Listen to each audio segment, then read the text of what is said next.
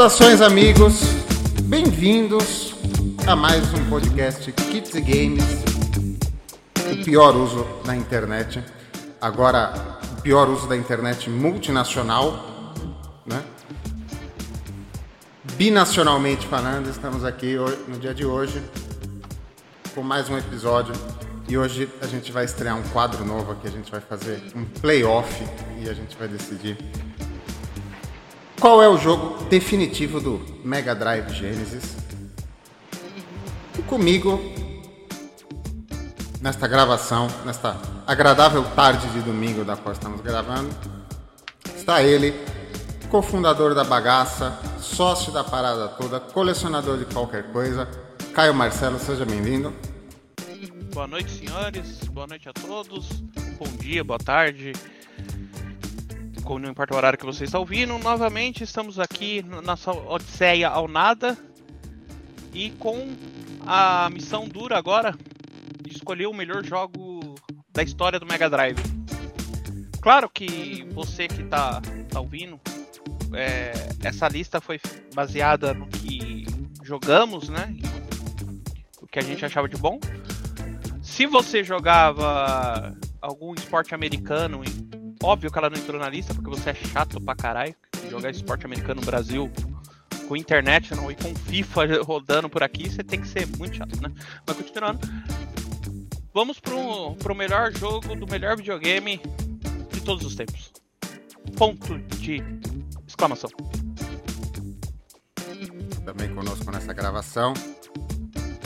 Ele também que é cofundador desta bagaça, o maior colecionador de games do Cone Sul, o maior, espe... o maior especialista em cadeira gamer de todos os tempos, Vinícius Marques, seja bem-vindo. Fala, salve, salve, galera. Tudo em paz? Bom, vamos ver o que nos reserva dessa listinha de jogos de Mega Drive. Vamos ver se vai dar treta hoje ou não, por, por causa que lista sempre é polêmico e é legal. Também com a gente o nosso membro já da casa, o patinker profissional, o microfone mais barulhento da internet. Luiz Maliano, seja bem-vindo. Obrigado, vamos que vamos. Mais um programa. E hoje prevejo tretas. Que é bom. E por último, não menos importante, completando a casa, finalmente ele veio, finalmente instalaram a internet no Canadá para ele participar aqui. Vamos soltar um aleluia, hein? Aleluia, meu amigo de mais de 20 aleluia, anos. Aleluia, aleluia, aleluia, aleluia. Em, agradeci... em, em, agradecimento a todos os kibes que ele me pagou durante o ensino médio. Meu amigo, é um prazer tê-lo aqui com a gente hoje. Marcel Jacques Presoto, seja muito bem-vindo. Muito obrigado. Humildemente chego pedindo licença para entrar no grupo dos grandes mestres que debatem grandes temas Tira o sapato um para não sujar o tapete, tá? Ah, não, eu já peguei esse costume. Aqui no Canadá isso também tem, cara. Não dá pra você entrar com uma bota cheia de lama, neve, seja lá o que mais que se pisa na sua casa. Então. Sujeira de alça, né? Sujeira de urso. É. Pô. Marcel, nosso é, correspondente internacional, pra... diretamente do Canadá. É. Aproveitando, aproveitando esse grupo aqui, tem algumas queixas contra uma empresa canadense, certa empresa canadense? Certas, né? Certas empresas canadenses. Certas, né? A, a, a... Tem uma que é a nave mãe, né? É. Né? Mas tem, temos outras também, né? tem uma agora que agora tá trabalhando com criptomoeda, né? É, agora a gente faltou um negócio no último programa de tendências, é falar sobre essa merda que se inventou de NFTs. Se alguém, se alguém falar essa merda Nossa. perto de mim, toma tapa, hein? O sujeito que fala isso é o mesmo que fala que a biblioteca japonesa é muito maior. É o mesmo cara que fala que você tem que investir em criptomoedas. Qual era o nome é. daquela menina do, do YouTube, lá da propaganda no YouTube, que ficou rica em uma semana? Ah, Betina. Betina. Seus pobres. Betina, garota propaganda da Empíricos. Aguardando o vídeo da Betina pelada. Putz, não era pra falar isso. Aguardando o vazamento aí. E hoje, hoje a gente vai fazer um playoff do Mega Drive. Esse, esse quadro novo, nós estamos experimentando. Que bom que hoje deu um número ímpar, porque não vai ter empates. Né?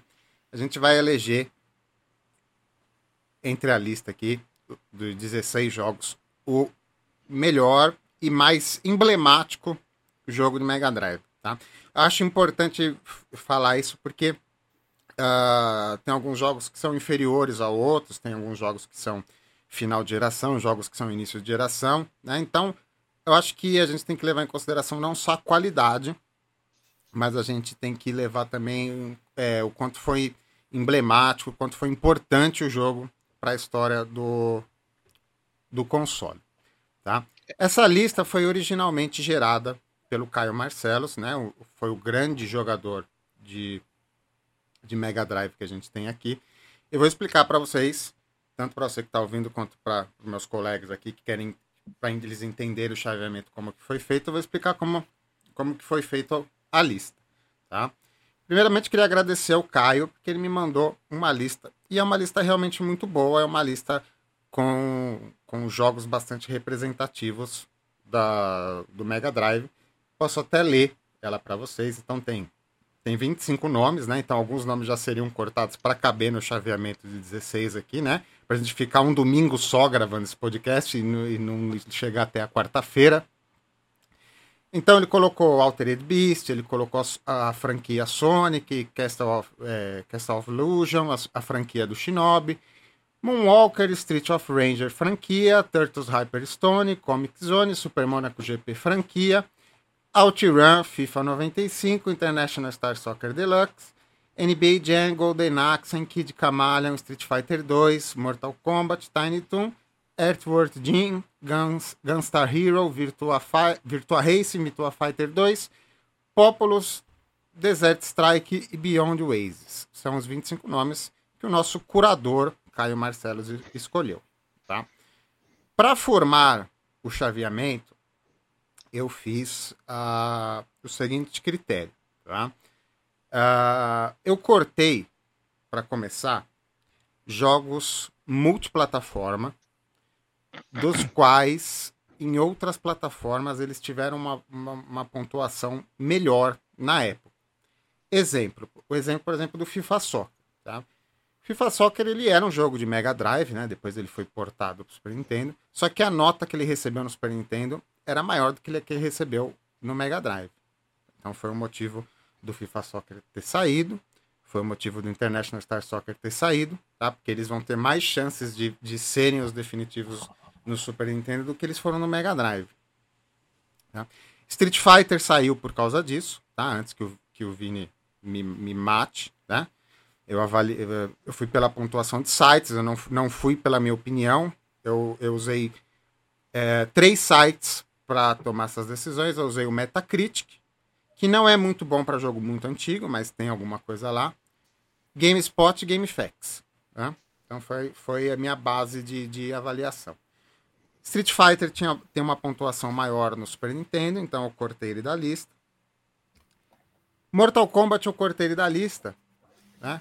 por outro motivo, né? Os jogos de franquia, por exemplo, a franquia Sonic, uh, eu escolhi me a melhor pontuação, né? A melhor avaliação dentro da, fran da franquia e escolhi o melhor ponto da franquia para despontar aqui na, na chave. Então, por exemplo, o nosso chaveamento está com o Sonic 2, que dentro dos três Sonics originais do Mega Drive é o que tem a melhor, o melhor score, a melhor pontuação nos sites especializados, né? Poderia ter entrado o Sonic CD, por exemplo, que é o melhor Sonic de todos, mas eu não quis envolver nem o Sonic, nem o Sega CD, nem o 32X na parada.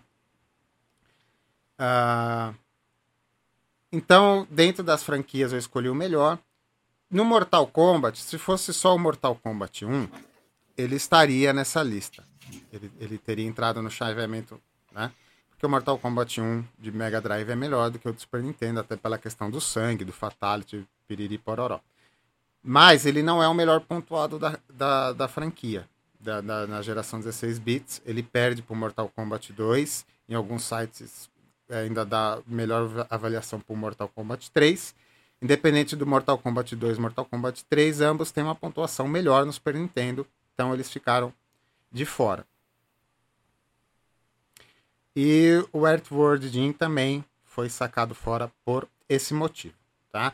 E, e, coloquei alguns outros. Então, por exemplo, ele colocou Desert Strike. Desert Strike é um, é um bom jogo e os de Mega Drive têm uma pontuação melhor do que as pontuações do Super Nintendo. Ele, fica, ele ficaria. Porém, da franquia Strike, ele perde em avaliação para o Jungle Strike. Então, ele foi trocado por Jungle Strike. Então, a lista da qual trabalhamos foi, de no... É, vou dar a lista de novo, Altered Beast, Sonic 2, Mickey e Castle of Illusion, Shinobi 3, foi escolhido o terceiro Shinobi por ter a melhor pontuação.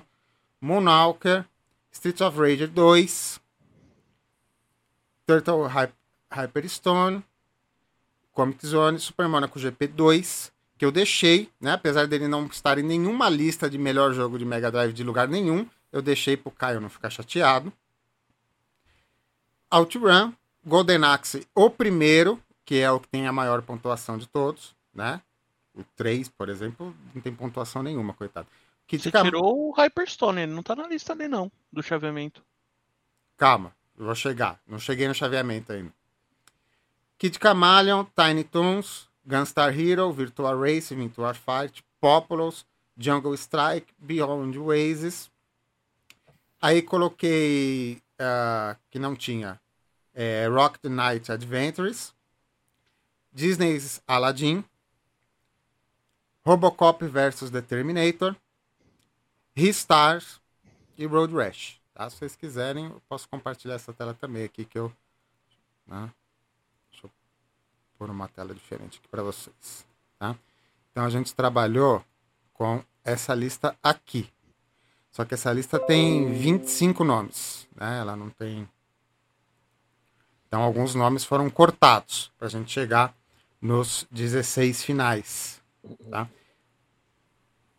Aí os nomes que foram cortados, como é, Tartarugas Ninja e Tiny Toons, eles foram cortados por quê? Porque apesar de eles serem jogos exclusivos do Mega Drive, eles eram jogos tapa-buraco da Konami, porque a Konami não podia lançar os jogos que eles tinham no Super Nintendo no Mega Drive por questão de exclusividade. Tá? Então, como se fosse uma mesma franquia, e comparado aos do Super Nintendo, eles também têm uma avaliação levemente pior. Então a gente já tirou o Turtles e o Tiny Toon. Uh, também foi tirado o Populous e também foi tirado o Jungle Strike, mas aí foi por questão de pontuação. Peguei dentro da lista ali os que tinham maior pontuação, menor pontuação, né? Assim como o, o, o Ristar saiu também. O Ristar saiu, o, o Rocket Knight e o. Saiu mais um. O. O Gunstar Hero, eles foram removidos da lista, tá? Por questão de representatividade. São jogos muito bons, são jogos. É, alguns deles, como o Rocket Knight e o, e o Gunstar Heroes, têm das melhores avaliações do Mega Drive. Só que eles são muito final de geração e eles tiveram uma, uma vendagem baixa. Então acho que eles não seriam caracterizados como jogos definitivos do Mega Drive por eles não ter representatividade, né, perante os 16 que ficaram na lista, tá? Então é daí que nasceu a lista do, do chaveamento, tá? É daí que saiu os 16 nomes para vocês não acusarem o Chiquito de ser imparcial, entendeu? Eu só quero fazer uma menção honrosa ao show do milhão também, viu? que deu sobrevida ao Mega Drive no Brasil. Show do milhão. É, mas o, o, o de PC tinha uma, uma pontuação é. melhor. Entendeu? E vinha com o PC junto, entendeu? Vinha com o PC do milhão, é verdade. Eu tinha esquecido do PC do milhão. Saudades do comercial do PC da milhão no intervalo do Chaves. Meu Deus. Aí o chaveamento foi aleatório, foi esse site aqui de torneios que criou para mim. Então nós teremos um primeiro embate Street of Rage versus Kid Camaleon. Os Virtuas disputando, Virtual Fight 2 Virtual Racing. Depois teremos Comic Zone e Castle of Illusion. Monalk versus Monaco GP2, tá? Monaco GP2 ele só está aqui por causa do Caio, que eu prezo muito pela amizade dele. OutRun versus Shinobi 3, Altered Beast versus Sonic 2, grande embate esse, grande, grande disputa. Disney Aladdin, Golden Axe, Road Rash, Beyond Oasis. É, eu vou dizer que os dois chaveamentos aí de baixo aí, ó, que vai gerar as quartas de final aí, é, é o grupo da morte, né? Grupo da morte, mas aí o sorteio não foi meu, o sorteio foi do site. Então a gente vai começar. Ó, só, só uma coisa aqui, ó. Em minha defesa, tá? Eu coloquei as franquias por quê? É, cada franquia trouxe, né? Cada elemento da franquia trouxe uma melhoria pro, pro jogo e pra plataforma. Então, se você pegar o Sonic, cara, o que o Sonic fez com a SEGA não tá no gibi. Sonic 1. Aí vem o Sonic 2, que é a, a coroação do trabalho da SEGA, né? Em criar um, um mascote que dura até hoje e é reconhecido por gamers do mundo inteiro. E aí Golden Axe e Street of Rage, eh, que foi que assim, é, cada que nem bunda, né? Cada um tem um gosto para esse para esses dois jogos aí. Golden Axe para mim o primeiro é o melhor, mas tem amigos que gostam do 2. O Streets of Rage 2 para mim é o melhor. Tem um amigo meu que acha que o, o primeiro é o definitivo do Mega Drive, não precisava ter tido os outros dois. Por isso que a gente vai fazer um playoff e por isso que eu fui na, na pontuação, né? Por isso pra gente não ir no ah, eu acho, eu prefiro.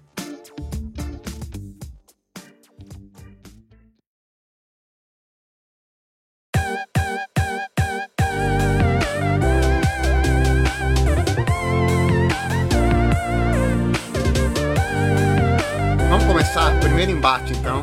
A gravação é longa. Nós estamos pagando é, inteiro urbano para falar com o Marcel. Nós temos aqui na primeira disputa, né? Ele que seja talvez o beat'em up definitivo da geração, Streets of Rage 2 versus um dos melhores jogos de plataforma que quase ninguém jogou, Kid Camaleon. Sua opinião, vamos começar com, com, com o sócio Caio Marcelo. Olha, Streets of Rage para mim é bem melhor. É, joguei bastante, joguei o Kid também muito, mas o, o Streets of Rage dava para juntar a galera e jogar, né? Então vinha molecada da rua em casa e a gente ficava horas jogando esse daí. Então meu, meu voto vai pro Streets of Rage. Kid, Kid Camaleon eu tô vendo aqui, eu achava até que ele era um jogo. Ele era um jogo mais final de geração, mas ele não foi, né? Uh, uh. Ele é de ele é... 92, ele tá cravado bem no meio da geração. E ele é. é um jogo que foi feito pela mesma equipe do Sonic 2. Foi, foi. Ele veio, ele veio num boom que teve da SEGA, né, no início do, dos 90 pra cá. A Tectoy, a Tectoy usou ele bastante como foi. Chamariz. Ele, é ele, foi, ele foi feito pela empresa que. Pelo, pela divisão que depois viria a ser o Sonic Team, né? Os caras que desenvolviam o Sonic. Mas é, ele, ele tinha o talento reservado da equipe, só que ele, ele, ele também. Ele também tinha que dividir a atenção com os jogos, com os jogos do Sonic.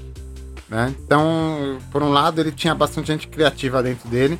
Ele é um jogo bem legal, né? Ele é um jogo assim uh, explora muito a questão dos, dos power-ups, né? De você mudar o personagem. Faz, é, faz muita um detalhe, referência. Tá? Ah. O, Kid, o Kid e o Street of Rage é do mesmo estúdio. É, o estúdio, os estúdios internos da SEGA. O né? estúdio SC, né? É. Mas o núcleo que fez o Kid Camaleon é o mesmo que fez o Sonic 2. E é o núcleo que viraria o Sonic Team depois. É, mas não, nessa época não se chamava Sonic Team ainda, acho que começou em 94, nessa, né? 96. Sega, Sega SC era o nome aqui. Eu tenho aqui um, um livro de. Sua passaram opinião, por- sua opinião, Vinícius. Em relação a, esse, é, a essa disputa, pra mim é fácil que o Streets of Rage 2 é melhor. Não só como jogo, mas como, como parte do, do que ele representa no Mega Drive, em tudo. Ele é um jogo que, pode-se dizer assim, ele definiu o que que é beat'em up na geração 16 bits. Pra ser sucinto, Dois tem pontos. muita- dois tem pontos muito mais coisa para falar. Street of Rage. Ó, mais uma curiosidade, o que vocês estavam falando, o esse da o Kid Chameleon, ele é da STI, né, da Sega Technical In- Institute. Ele nessa nessa lista que a gente fez desse top 16 aqui, tem três jogos deles. Pessoal, Tem. fera. Os caras são fera. Não, tem- e ainda tem mais, tem mais curiosidade, só pra poder dar uma preenchida, ó. Tem o Kid Chameleon, tem o Sonic 2 e o Comic Zone. Os três são da STI. Três jogaços. São três excelentes jogos. Luiz, sua opinião. Também acho que vai fácil aí pro Street of Rage. Até pela essa coisa de chamar os amigos pra jogar também, que isso daí contava muito. Bom, Street of que era Rage. bem melhor, né? Então, com isso, Street of Rage já ganhou. Mas o Marcel pode dar seu voto aí, sua opinião. Ah, bom. Minha opinião só consolidaria também, porque eu não tive um Mega Drive, mas foi um dos poucos jogos dessa lista, inclusive, que eu joguei. E Beat'em Up é muito divertido. E eu concordo com o que o Luiz falou antes de mim. É, esse negócio de poder jogar em duas pessoas assim era, era bem bacana. Streets of Rage, pra mim, eu não joguei o Kid Camino, mas eu acho que mesmo que eu tivesse jogado, não mudaria meu voto. Bom, ganhou, né? 4 a 0 Seria um 5 a 0 Street of Rage é um jogo, um jogo muito foda. É um jogo, é um jogo que é bom de jogar até hoje. Street of Rage você bota Muito ele pra, pra rodar, né? Ah, Você prende o pessoal, não tem dúvida. né? Eu, eu fiquei sabendo assim recentemente numa história de bas- bastidores, né, que ele foi feito pela Sega e a Sega não tinha acesso a Ups por causa de um contrato de exclusividade com a, a- a Nintendo com a Capcom. E a Capcom não gostava desse contrato de exclusividade, ela cumpria ela esse contrato forçosamente. A Capcom emprestou talentos secretamente para a Sega para eles poderem desenvolverem Street of Rage, né? Teve até um, um tráfico de alguns sprites para a Sega, né? Não é à toa que tem um bonequinho do Street of Rage que é bem parecido com o do, do Final Fight, né?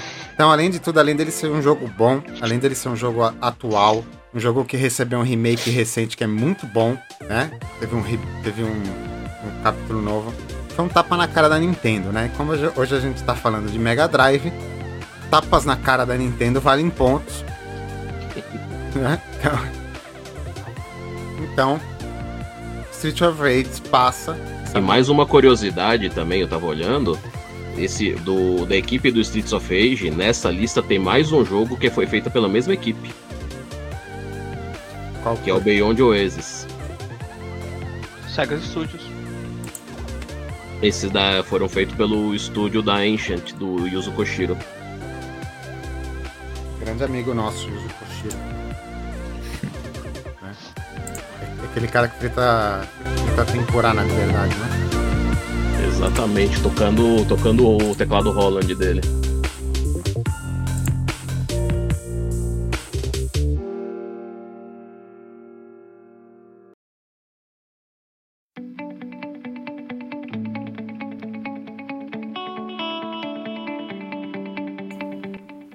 Street of Rage passou para a próxima fase. Agora temos no segundo embate. No segundo embate, nós temos um embate de Virtuas. Virtua Fighter e Virtua Racing. Virtua Fight 2, né? Porque o Virtua Fight 1, mesmo no- nos arcades, ele foi um jogo meio, meio que vomitado, vamos dizer assim, né? Aquele estúdio da SEGA de fazer jogos 3D meio que vomitou um jogo para ter algum jogo de luta 3D logo, né? E o Virtua Fighter 1, o primeiro, era um jogo bem capado, um jogo bem esquisito, falando de arcade, não tô nem falando de Mega Drive ainda, né? O Virtua Fighter 2 foi a redenção, né? Azeitaram o jogo, o jogo ficou bom. Na época ele era um jogo muito bom e puxou, puxou a fila de muita coisa que veio depois, né? O Virtua Race foi a mesma coisa, assim, o Virtua Race foi as, as introduções da SEGA no, no mundo do 3D. Eu não gosto, sinceramente falando, eu não gosto de nenhum desses dois portes que vai disputar agora. Eu acho eles fracos. Eu acho assim que, que é, queimaram a largada fazendo esses, esses dois portes aí. Né? Fizeram porque tinha que fazer, porque não, não, tinha, não tinha outro videogame para lançar esse jogo. Mas não vou duvidar da, da importância deles. Então vamos começar o inverso agora. Marcel, começa aí. Qual que é seu voto dos dois aí? Bom, esse é um dos embates. Eu peço desculpa, eu não joguei nenhum dos dois. Eu já vi o que eu tive mais contato na época que eu vi foi o Virtua Fighter 2. Era uma época que tinha bastante jogo de luta. Os jogos de luta eram relativamente populares. Não sei o que aconteceu. Eles meio que entraram numa enorme decadência, né? Não sei se falta de qualidade de público, mas enfim. E como por não ter jogado nenhum dos dois e o que eu mais assim na época era mais tinha mais contato assim, eu vou no Virtua Fighter 2. Um ponto por Virtua Fighter. Luiz. Virtua Fighter 2 também. Acho que até o Virtua Racing, se for ver, ele não envelheceu tão bem. Agora, o Virtua Fighter, se for pegar hoje ele para jogar e pegar alguma ROM, baixar, acho que você vai se divertir bem mais do que com o jogo de corrida. Dois votos para Virtua Fighter. Vini? Bom, eu já vou divergir um pouquinho em relação à importância e ao jogo em si o Virtua Racing no Mega ele é anos luz à frente ó, do Virtua Fighter. O Virtua Fighter do Mega ele é um ele é um jogo 2D normal que tentaram copiar a jogabilidade 3D do Virtua Fighter do arcade. Só que ficou, só que foi um jogo porco. Ele é mal feito, ele a detecção de hit dele é horrível, ele é travado, o Virtua Racing, ele tem as limitações do Mega Drive, que ele é um jogo poligonal usando o chip SVP, mas assim, dentro que se era possível de jogo poligonal, ele é o melhor jogo poligonal de 16 bits, de longe. Ele é um jogo que você consegue jogar bem, ele tem uma jogabilidade boa. Bonito hoje, ele não vai ser óbvio, por causa que um jogo com um polígono chapado hoje, você olha assim e fica esquisito. Mas assim, ele é bem jogável, tem uma quadra, tem uma taxa de quadros legal, assim, você consegue você consegue ter uma sensação certa de velocidade dependendo do, da visão que você tá. E ele flui, é um jogo que você consegue rodar legal. Para mim é o Virtua Racing. Uma vez eu tava vendo, antes de, da volta do, do Caio, o, o carro do Virtual Racing.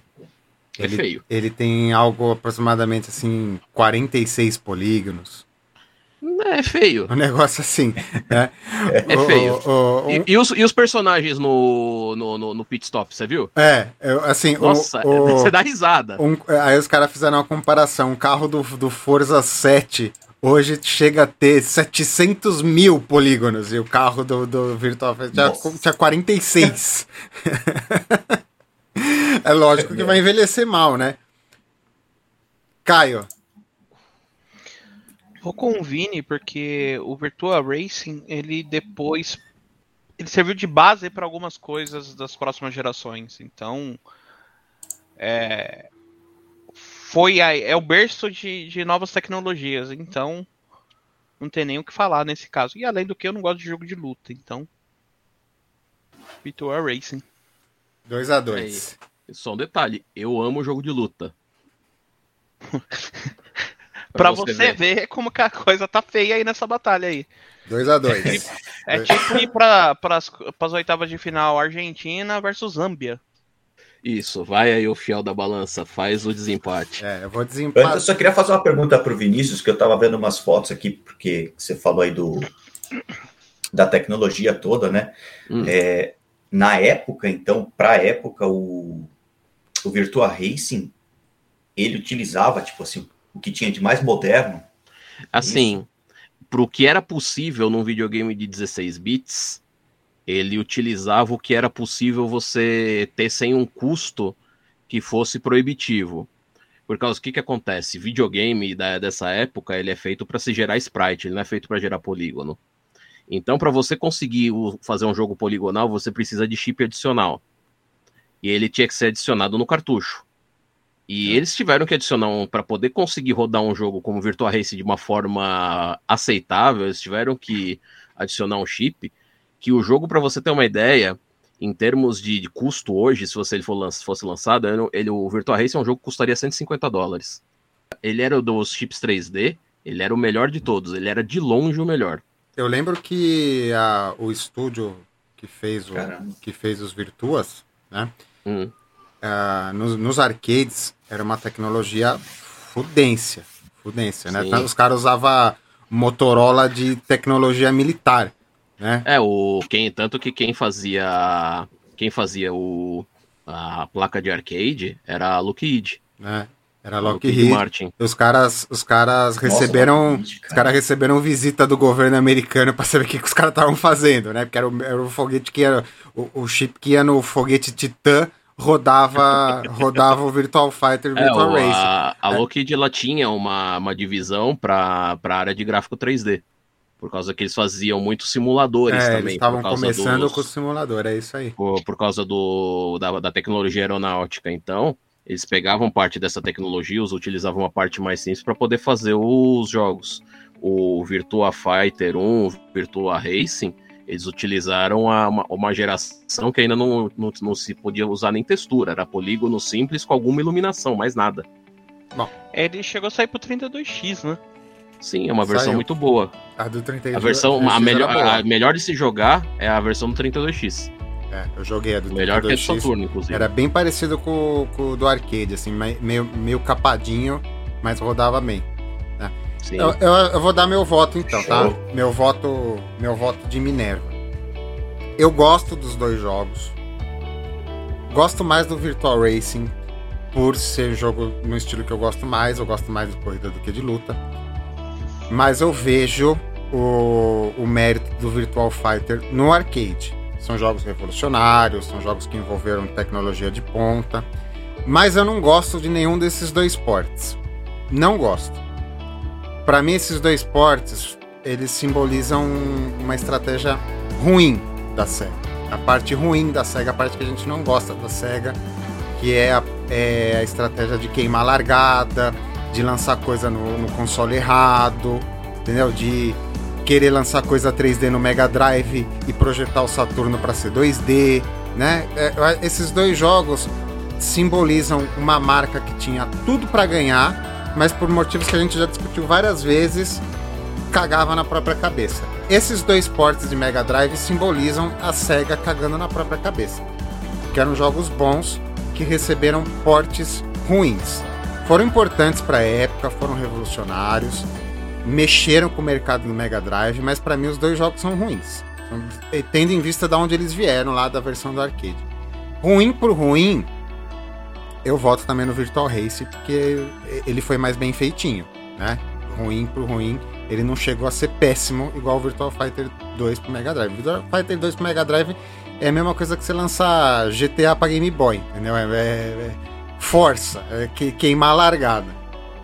O Virtua Fighter 2 de Mega Drive ele é caça-níquel total. Ele é um jogo de final de geração que pegaram uma equipe para poder fazer mais uns trocados num jogo que era de sucesso. Sendo que já existia a versão de Saturn do Virtua Fighter 2, que ela é uma versão perfeita. É, então temos a primeira quarta de final definida. O Saturn Legal. naufragou desde a largada, né? Então. Não É, deveria, né? Não deveria, mas ele, ele naufragou no projeto, né? A largada até que ele não foi. Ele foi só ruim, mas no, o projeto dele. Mas o assunto hoje não é SAP, hoje o assunto é Mega Drive.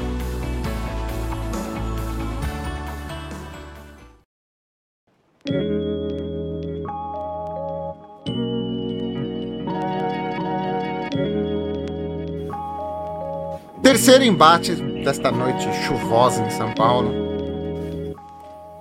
Oh, essa luta vai ser boa, hein? Essa luta, essa luta eu tô em dúvida.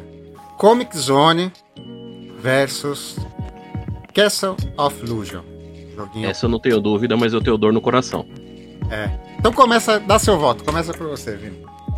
Olha, eu voto aqui não pelo jogo em si. Um jogo em relação ao outro é um banho. Não, não tem nem o que discutir em relação a termos gráfico, em relação a tecna, tecnologia. Um jogo é de final de geração, outro jogo é de começo de geração. Mas em representatividade, o de começo de geração, ele simplesmente dá um baile. Eu fico fácil com Cast of Illusion. Com dor no coração, por causa que o Comic Zone é um jogaço. Mas o Cast of Illusion é mil vezes mais significativo para o Mega Drive do que o Comic Zone. Um ponto para Cast of Illusion. Vai lá, Marcel, dá seu voto. Brilha. então, cara, esse embate é muito parecido com o outro para mim. Eu agora ouvindo mais ouvindo o, voto do ouvindo o voto do Vinícius, putz, eu queria ter jogado Castle of Illusion, mas infelizmente é um jogo que não passou por mim. Joguei o Comic Zone e é um jogo que assim, cara, é, é um jogo que eu acho o gráfico, dada todas as limitações, questão de merecimento e tal, eu acho um gráfico bacana. Eu acho um jogo super original, ele é espetacular esse jogo, não tenha dúvida. De histórias, mas eu acho é muito original esse formato de, se, de passar em quadrinhos, aquele personagem lá, o, o loirinho com o rabo de cavalo, como que era o nome do cara? Ah, esqueci. Muito tempo. Zé Boné. É. E, e tem, tinha uns diálogos, tinha umas tiradas. O rato de era, estimação um... dele. É, era muito bacana esse jogo. Cara. E era mesmo, esse... era meio que uma história própria, né? Porque o personagem ele era o desenhista dele mesmo. Tinha um lance assim. Sim. Ah, Isso, o... então. Você quer mais uma curiosidade em relação, em relação a esse jogo também? Esse Sim. jogo, a equipe dele é, tem, um, tem um nome muito conhecido hoje no videogame, que é a equipe dele era do Mark Cerny, que é um dos idealizadores do, do PlayStation 4. Por um instante eu achei que ele ia falar do Kojima, velho. Rendeu o Kojima. Já ia, já ia Kojima. Não, já falava... Não é um jogo do Kojima. Os idealizadores gente... do PlayStation 4? Sim, sim. É, não é um jogo do Kojima porque a gente Nossa. joga ele e a gente entende o que tá acontecendo, né? É. é. mas na época o Kojima era só um jovem nerd, né? Então quem sabe. Depois dá uma pesquisada em relação ao Mark Cerny, você vai ver, você Mark vai se assustar. Cerny, Mark Cerny, é, ele é assumiu, né, o CEO da PlayStation, não foi depois que saiu o criador lá no PlayStation 3? O Yoshida. O Yoshida. Dá seu voto, Luiz. É. Um, um, a um. Um a um.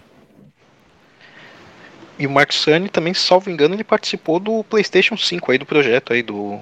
Sim, sim. É que o PlayStation, dele é, o PlayStation 5 ele é meio que uma continuação do 4, né? Então ele a filosofia que ele implantou no PlayStation 5 continua aí. Em relação aos jogos aqui, eu não joguei o Cast of é, Illusion não no, no Mega Drive, eu joguei no, no Master System e era uma coisa absurda o jogo no, no Master System, tudo mais no Mega Drive eu joguei o Comic Zone. E o Comic Zone para mim acho que é um dos tops do console, não é nem só nesse confronto aí. Então, para mim, é, eu vou fácil no Comic Zone. Aquela coisa de você mudar dos quadrinhos é, durante é. as lutas, tal, passar de um lado pro outro ali. Ou às vezes você tinha que descer pra. Putz, aquilo lá era. É muito original aquilo. Até hoje muito não original, tem nada cara. parecido. 2x1. Um. Seu voto, Caio.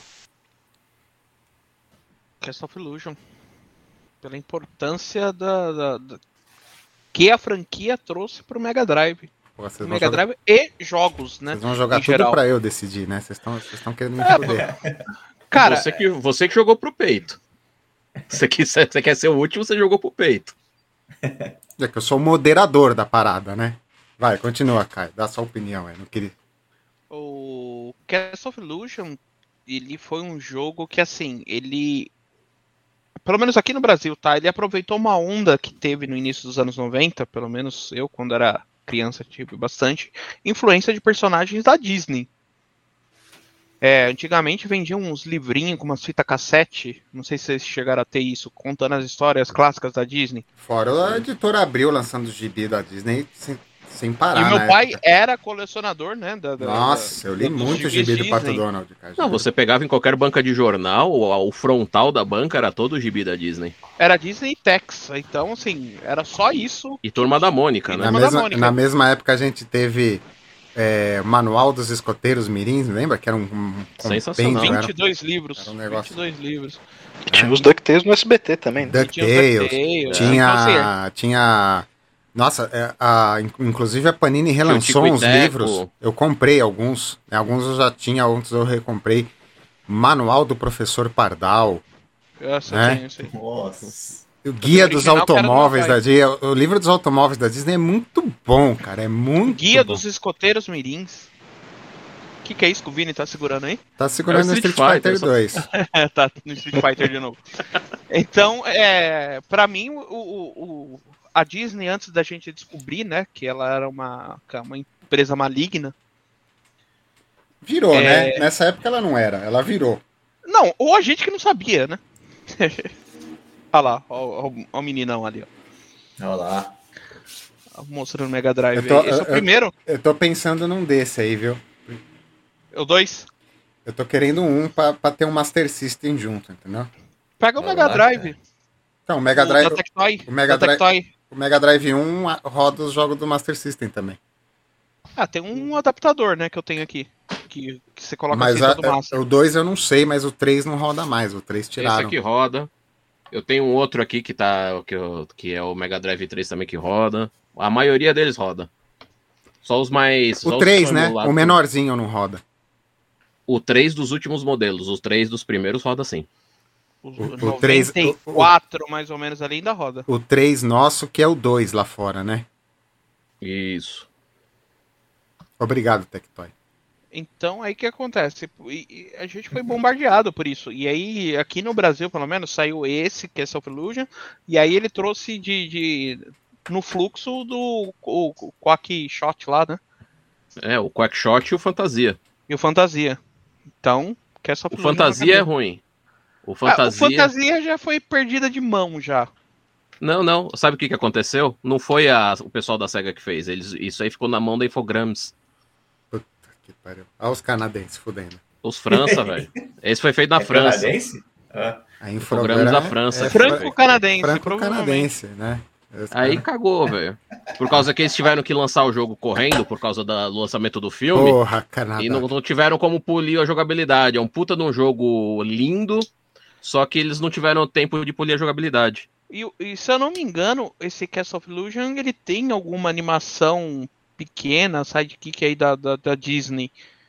Que eu cheguei a ver alguma coisa parecida com ela. Não era Foi, foi um lançamento multimídia na época. A Disney fazia muito disso daí. E tem o World of Illusion também, né? Que é sensacional. Mas é que esse daí, é assim, ele. Não, e- esse ele é um veio marco, né? numa, numa, numa toada que, assim, tipo, vou ser criticado, mas assim, dependendo do Mario, eu gosto mais do Castle of Illusion. Vou ter que dar meu voto pra Bom, desempatar. Ó, Bom. eu falo o seguinte, ó, você pode, assim, aquela coisa assim, pode ter aqui desavença, qualquer coisa, esse é um voto que você pode dar tranquilo no que você quiser. É. Ninguém vai ficar triste. Eu vou começar fazendo, fazendo uma ode ao Castle of Illusion. Tá? Jogaço. Começo de geração. Tá? Puta contrato da SEGA com a Disney. A Disney abraçou a SEGA. Disney fazia jogo para Super Nintendo, eles nunca eram legais como eles eram para Mega Drive. Puta parceria. Venda absoluta, né? Teve, teve bundle de, de Mega Drive com Cast of Illusion, teve comercial de Cast of Illusion na TV.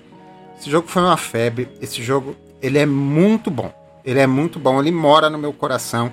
É, uma- é- é um dos melhores usos de um material é, registrado da Disney.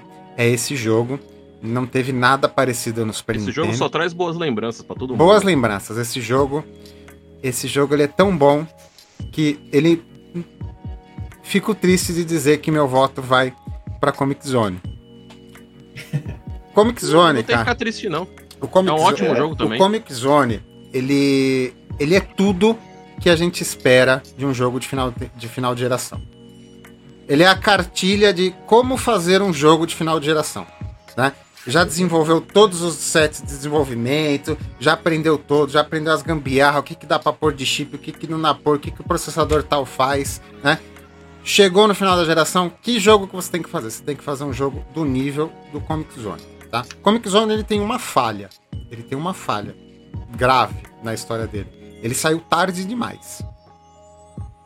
Ele saiu, ele saiu numa, ele, numa época que ele já estava concorrendo com coisa mais poderosa até dentro da própria SEGA. Né? Ele, ele, ele, foi um, ele foi um projeto. Ele foi muito polido, ele foi muito esmerado. Naquela época que não dava para lançar o update depois que lança o jogo, então ele teve que sair prontinho. Isso atrasou ele. Né? Então ele saiu, ele, ele saiu deslocado. Mas mesmo assim, mesmo ele saindo deslocado, ele aproveitou a base instalada, né? Que estava saindo a geração é, posterior, mas todo mundo tinha a geração anterior ainda.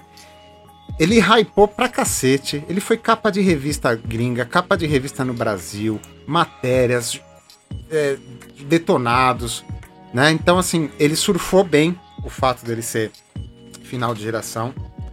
E, e ele é um jogo muito bem construído, né? Ele, ele, ele tem o tripé dele gráfico, é, jogabilidade, enredo quase que perfeito, né?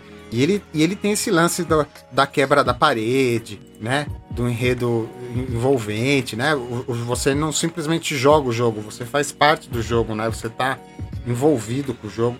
Então ele, ele é um show, ele é o, é o ensinamento de como fazer um jogo final de geração. Tá? Um final de geração perfeito. Então, meu voto, com uma dorzinha no coração, porque o Cast of Illusion é um jogo importantíssimo para o Mega Drive em vendas, em desenvolvimento, em marketing, em registro de marca. Mas se eu tenho que dar um voto, meu voto vai para Comic Zone.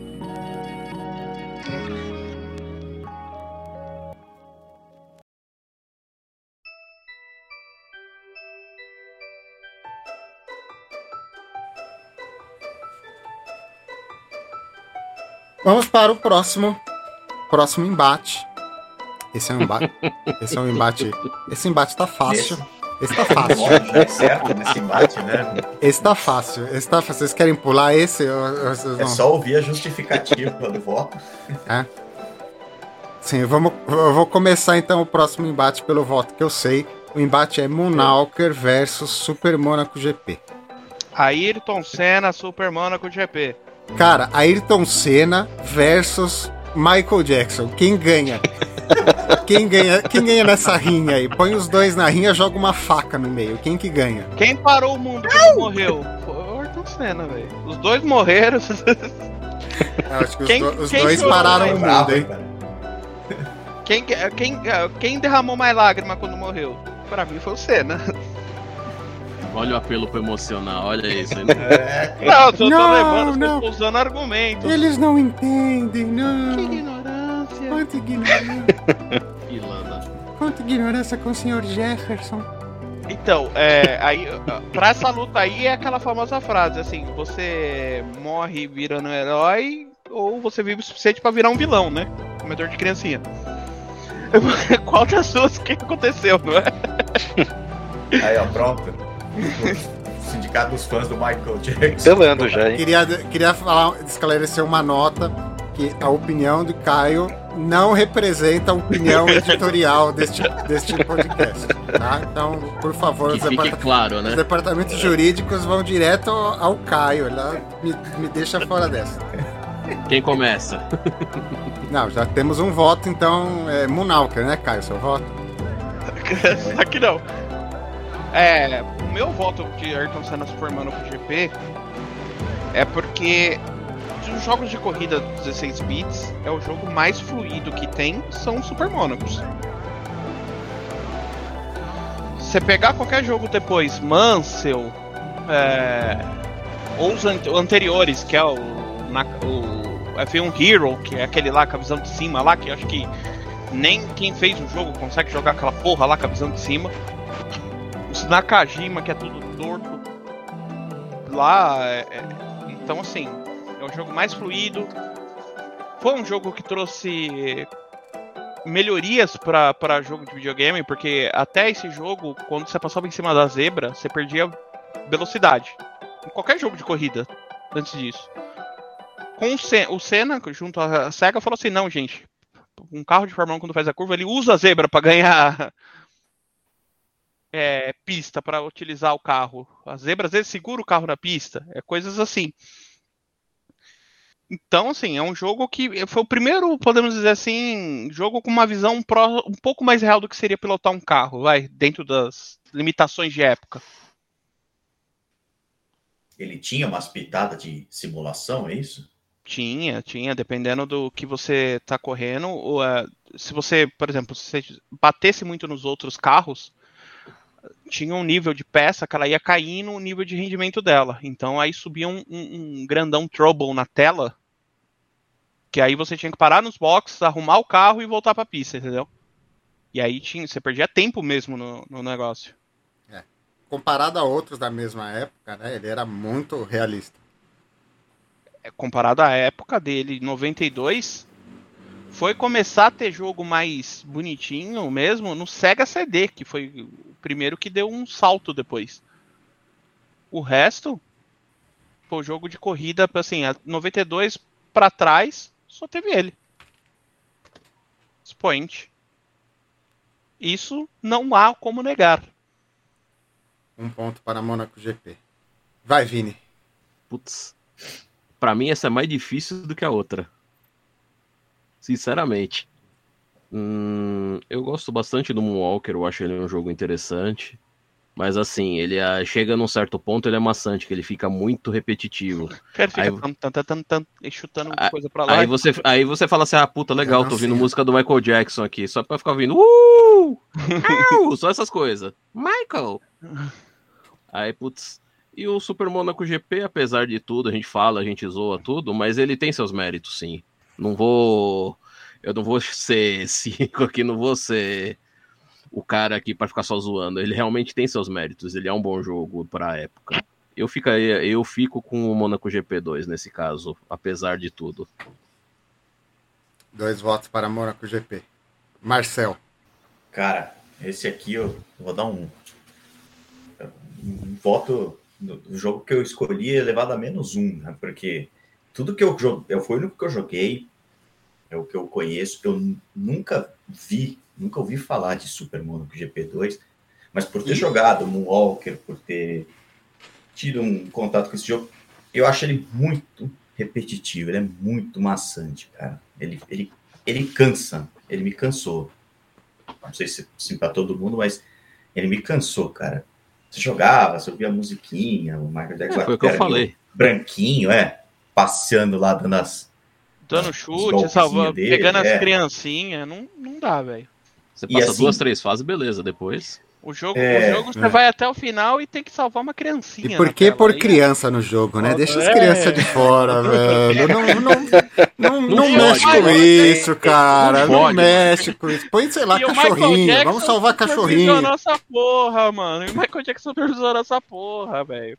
É tipo os, os túneis do.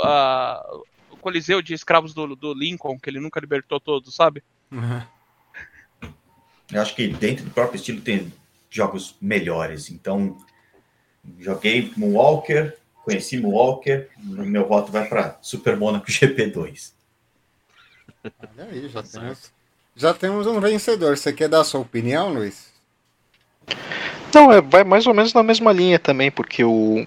Da, até do confronto passado, é que o Moonwalker eu joguei ele no Master System mas não cheguei a jogar no Mega Drive. No Master System é a mesma coisa também. É só o Smooth Criminal tocando o tempo inteiro lá. É, você dando um é chutinho é nos caras, é. O do Mega é só, mais bonito. Mais chato que o jogo é só o filme. Vocês assistiram o filme? Meu Deus, assisti. Todo mundo já assistiu é esse filme. É. SBT, assim, é, é a Lagoa Azul do SBT. Ah, e, e... Lagoa Azul do cinema, de, cinema em casa, velho. A cereja do bolo é o Michael Jackson Transformer no final, né? Total. E, é. e para variar, ele tem, tipo, várias criancinhas no filme. É. Eu vou dar, vou dar minha opinião, apesar de, de já, já temos o vencedor do embate, né? Então não vou fazer mistério, meu voto também seria para Super Monaco nesse embate aí? O Moonwalker legal, um Monopoly legal de jogar é o de arcade. O de arcade é legalzinho, é um beat'em up, ele tem ali, três. ele tem ali uma visão isométrica, ele, ele tem quase um, um 3D, ele tem um é, som. Em 3D ou de três jogadores, o Vini, você falou? Não, ele joga em três jogadores. É, ele é isométrico. Ele é isométrico e é ele, ele, ele, ele, tem profundidade, ele não é uma plataforma chapada, ele é tipo um tartarugas ninja, então ele tem profundidade, né? Era, um, era uma peça de arcade bem legal, o som é legal, né? Então, já que você vai ficar ouvindo Smooth Criminal o jogo inteiro, né? Pelo menos você ouve um Smooth Nossa. Criminal numa qualidade melhor. O jogo legal é o de arcade.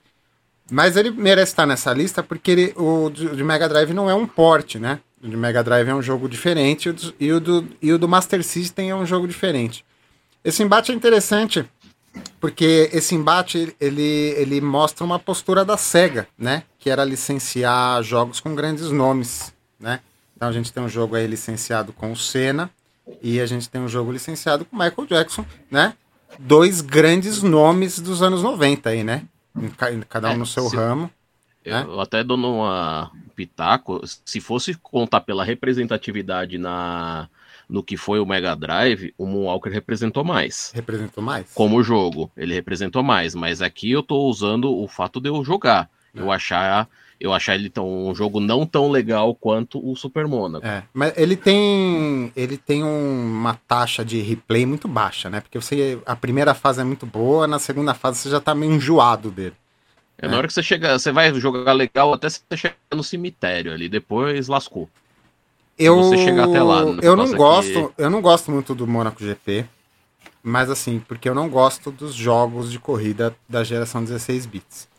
Eu, eu, mas eu reconheço valores do Monaco GP. Tá? Eu reconheço os valores, concordei com muitas coisas que o Caio falou. Sim, uh, ele é um jogo ruim, mas ele é um jogo que se preocupou com simulação, é um jogo que se preocupou em chamar um piloto profissional para dar palpite, é um jogo que licenciou equipes, é um jogo que licenciou é, autódromos, né? Então, assim, ele, ele não é nada como jogo, só que ele botou um norte na parada, né?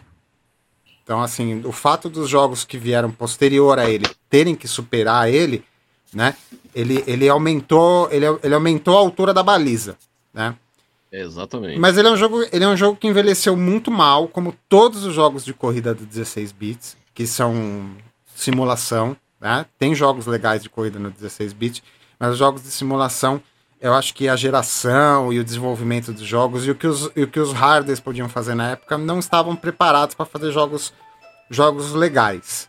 Tá? Mas nesse embate, eu dou para Super Monaco GP. O, o, o, Super Monaco GP é um jogo menos chato do que Moonwalker. Né?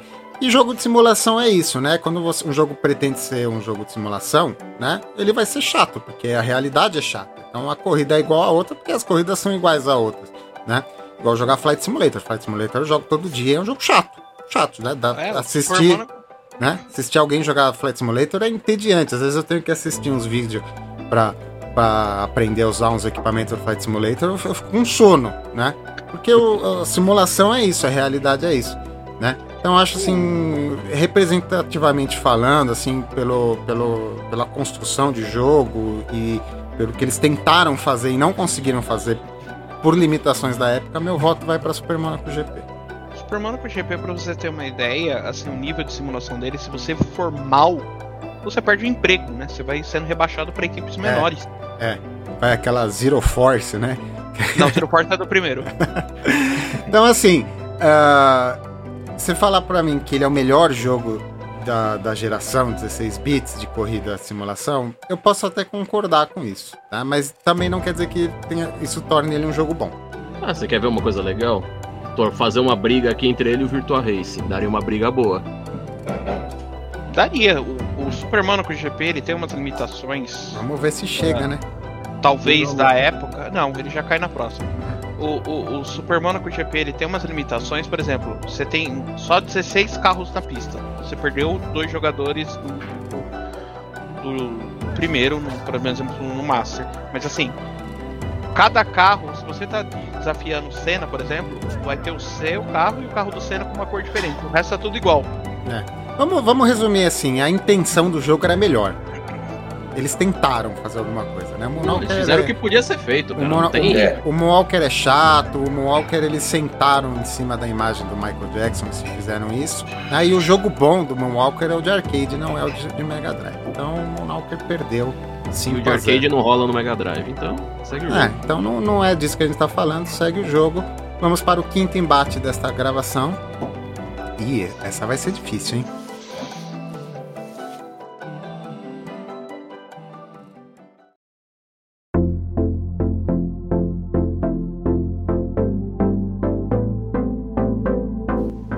Clássico extremo OutRun versus Shinobi, no caso Shinobi 3, né? Que foi o mais bem pontuado entre os três, né? Apesar de eu achar o Shinobi o mais representativo, o Shinobi 3 ele tem uma pontuação melhor, ele tem uma crítica melhor. E não é ruim igual o 2, né? O 2 é meio, meio esquisito. Então acho que ele representa bem a, a franquia. Quem quer começar? Quem ainda quer dar o primeiro voto?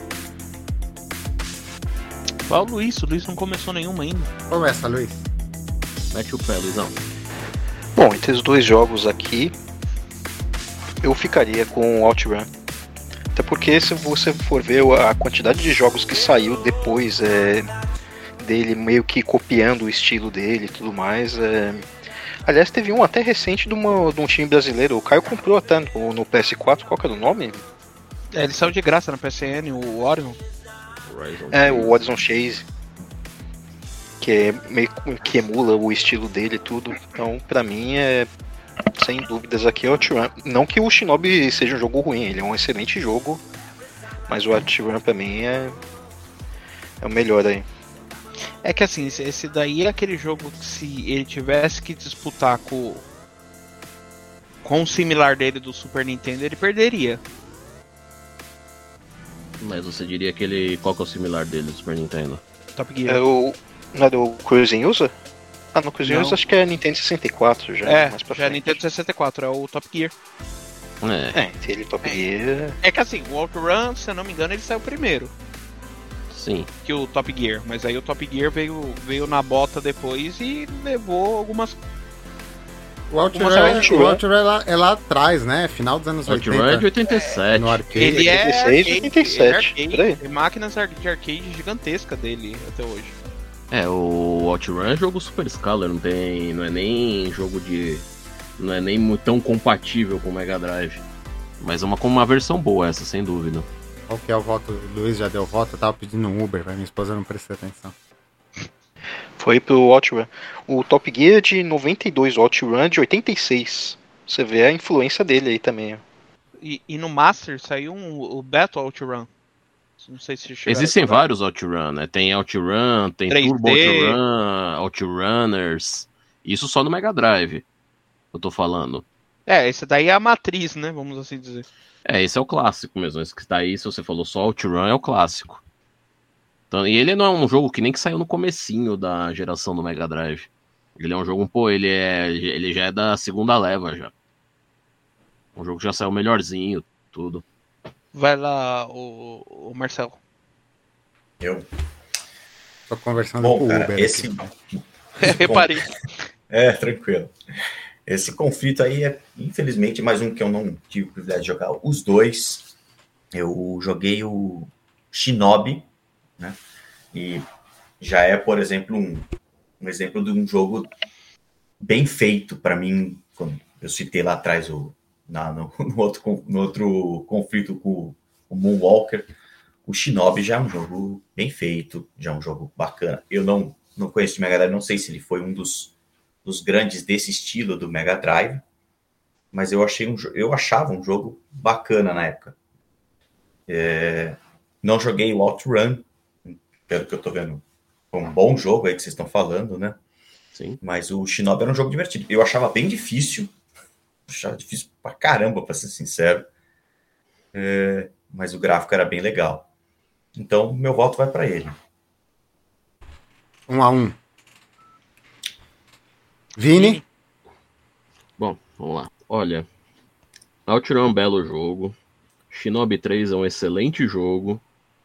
O Shinobi aqui que o, o meu predileto, o meu do coração, é o The Revenge of Shinobi, que seria o primeiro do Mega Drive. Mas assim, mas assim, não tira os méritos nenhum do Shinobi 3. Porque é, que no Mega Drive é assim, é, Shino, é o, o Revenge of Shinobi, o Shinobi 2 seria o Shadow Dancer, e, o Shinobi, e tem o Shinobi 3 que é esse. O, o meu, no, caso aqui, eu ficaria mesmo com o Shinobi. Eu acho ele mais jogo que o OutRun. É um jogo mais, mais bem polido, mais, mais a cara de Mega Drive mesmo, assim. Um jogo de ação muito bom. Ele tem bastante variedade de, de, de fases, assim, que você tem não só aquela ação linear de jogo de ninja, como você também tem aquela parte de andar a cavalo, essas coisas. Que deu. É, que, que dá uma que dá uma, uma modificada, assim, gera um, um, algo mais nesse tipo de jogo. E para mim, eu acho que ele vence fácil essa. Fora que é o plot clássico dos, dos anos 80, 90, né? Ninjas Lógico. versus robôs. O jogo de ninja em anos 80, 90, cara, era o que, era o que tinha de melhor. Alguém estava determinado a colocar ninjas versus robôs quando não era um robô ninja. Lógico. Exato. Se não fosse um robô ninja comunista, então, meu Deus. É. No Super Nintendo agora... a gente vai poder falar a respeito. Né? Agora, agora vamos fazer diferente, Bruno. Eu não vou, não vou dar o voto de Minerva? Não. Olha, o Shinobi 3 eu não joguei também. Joguei o. Joguei o de Master System, né? Que é o primeirão. Achava um máximo, achava um jogão. Gostava muito de ninjas na época. E o primeiro do Mega Drive eu joguei também, achava um jogo, um jogo bom, assim.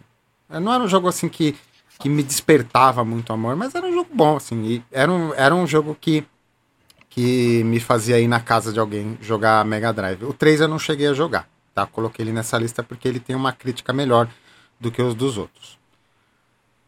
Só que eu vou dar, eu vou dar meu meu meu, meu voto pro OutRun porque eu acho ele é, um jogo muito importante para a história da Sega. Né? Ele, ele foi o, o, um jogo muito bom no arcade. Eu joguei muito ele no arcade, bem mais do que eu joguei no Mega Drive. E eu acho o porte que foi feito para ele no Mega Drive, que foi um porte tardio até, né? Foi um porte assim, já, o jogo já tinha rolado já um bom tempo no, no arcade quando ele chegou no Mega Drive. Eu achei um porte bom. Eu achei um porte assim. Uh, ele explorou muito bem a principal característica do, do Mega Drive, que era a velocidade. Né? Ele é um jogo bem rápido, um jogo bem frenético, e ele passava a mesma experiência que a gente tinha lá no, no, no arcade, né? Só faltava a cabinezinha, o volante e as trocas de marcha, né? Então eu, eu, eu meu, meu, meu olhinho brilha mais pro OutRun, sem falar que é um jogo que envelheceu super bem, é um jogo que principalmente a versão, essa versão de Mega Drive e a versão de arcade, são super jogáveis até hoje, né? A do Master System eu não gosto. Os outros 7 milhões de porte que ele teve para todos os videogames ruins da época eu também não gosto, né? Ele teve um porte, um porte oficial até para Nintendo 8 bits, né? Bizarro isso, mas teve. Mas o, o porte de Mega Drive é um porte muito bom, muito divertido e trouxe bastante do arcade. Foi um porte bem feito, mesmo o Mega Drive tendo limitações em relação ao hardware do arcade. Meu voto é para Run. 2x2, é isso? Algum de vocês, só uma pergunta, jogou isso assim, há não muito tempo atrás? O Shinobi, eu digo? O Shinobi 3 eu não joguei nem antes nem depois, né? Joguei Shinobi os... 3, joguei os outros. jogado há uns 2, 3 anos atrás, é. alguma vez. Road to Cara, ele é difícil mesmo? Eu tenho a impressão que ele era difícil porque eu joguei ele quando eu era criança. Ah, ele, ele, ele era. É, ele... Não é impossível. É, é um, é jogo é... ele tem uma dificuldade gradual, vai. No final ele fica difícil. No começo não, no começo dele é tranquilo. É, ele não chega a ser um contra, né? Ah, contra miserável. Né? Não, mas, não, não, ele mas... não ele, é, ele, tem um, ele tem um nível de dificuldade numa medida boa. Se você pegar ele para jogar hoje e, e, pegar uma tarde legal, você tiver inspirado, você termina ele. Inclusive, eu, ah, eu não tá sei, eu li, eu li, no, eu li, no, umas duas horinhas. Eu li numa crítica, mas eu não joguei o 3 é, para afirmar, né? Mas dizem que o, o, uma crítica que fazem ao 3 em relação aos outros é que deram uma facilitada nele para eles, pra ele ser mais fluido. Ficar mais comercial. mais, mais jogável. É, o Shadow Dancer, ele é até mais fácil. O Shadow Dancer, ele não é. O, o Revenge of. Shinobi é punitivo. No, nas Se fases errar- finais, ele é punitivo. Não tem margem pra erro ali, não.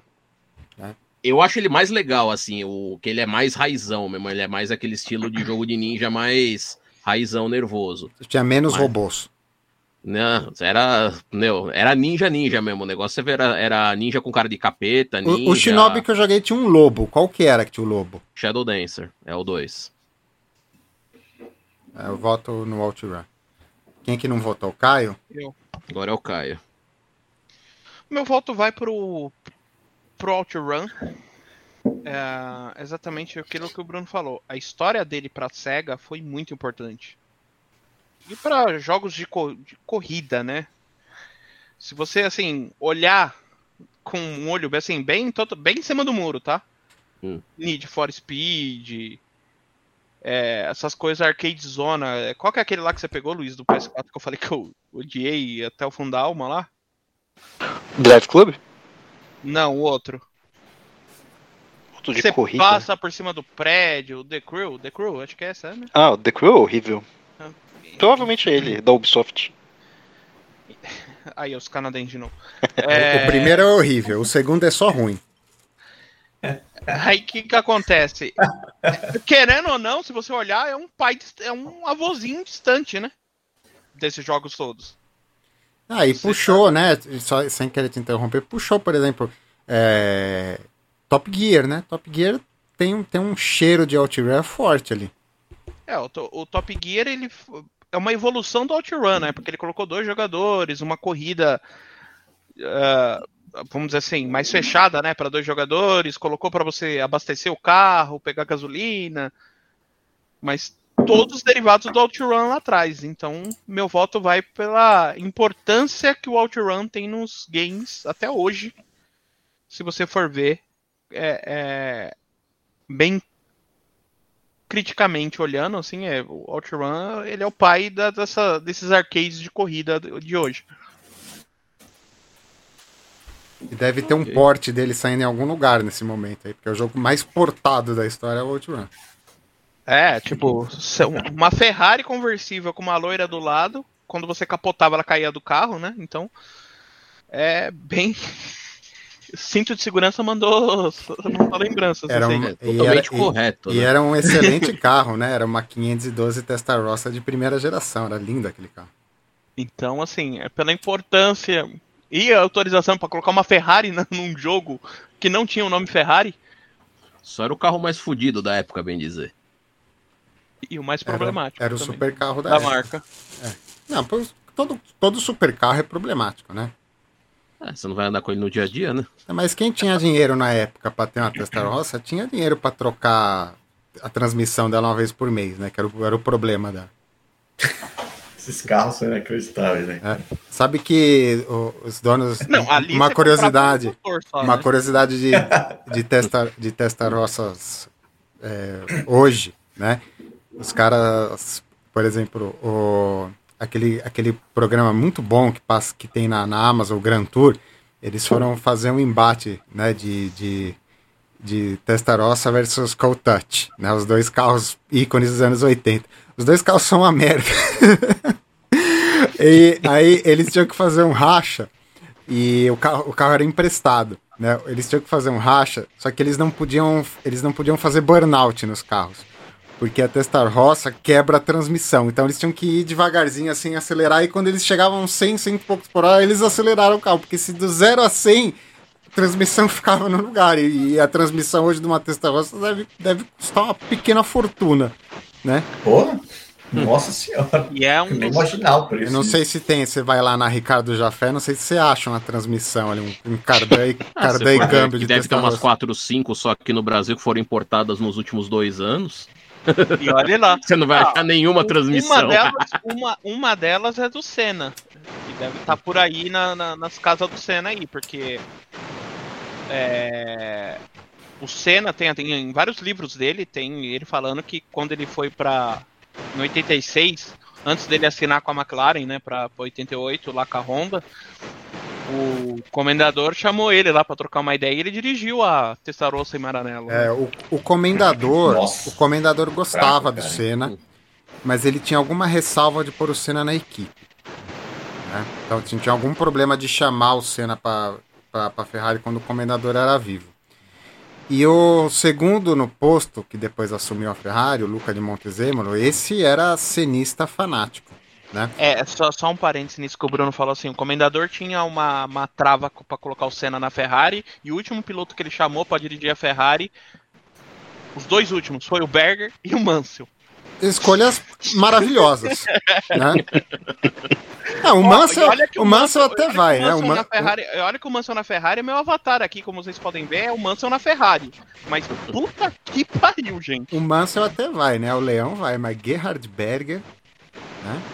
Depois aquela dupla famosa que formou na Ferrari, Berger e Alesi, pelo amor de Deus. Ah, foi. é, mas Só não foi melhor que Berger e Alboreto, né?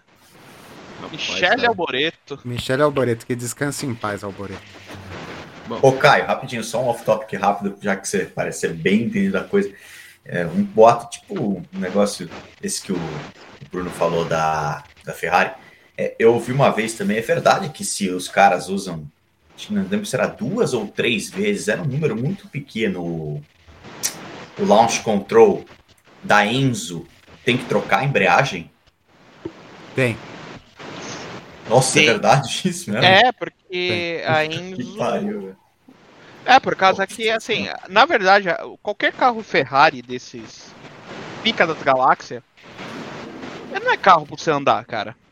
É, é carro claro. você ficar Ah, vou, vou falar um negócio, um negócio pra vocês. É que eu não sabia que o número era tão reduzido. É, Ah, pra você ter uma ideia, todas as Ferraris que saíram do início dos anos 2000 pra cá, você não pode deixar ela guardada, tipo assim, desliguei, fechei o carro e deixei ela guardada. Não, você tem que plugar ela numa tomada, porque senão a bateria você nunca mais consegue ligar o carro.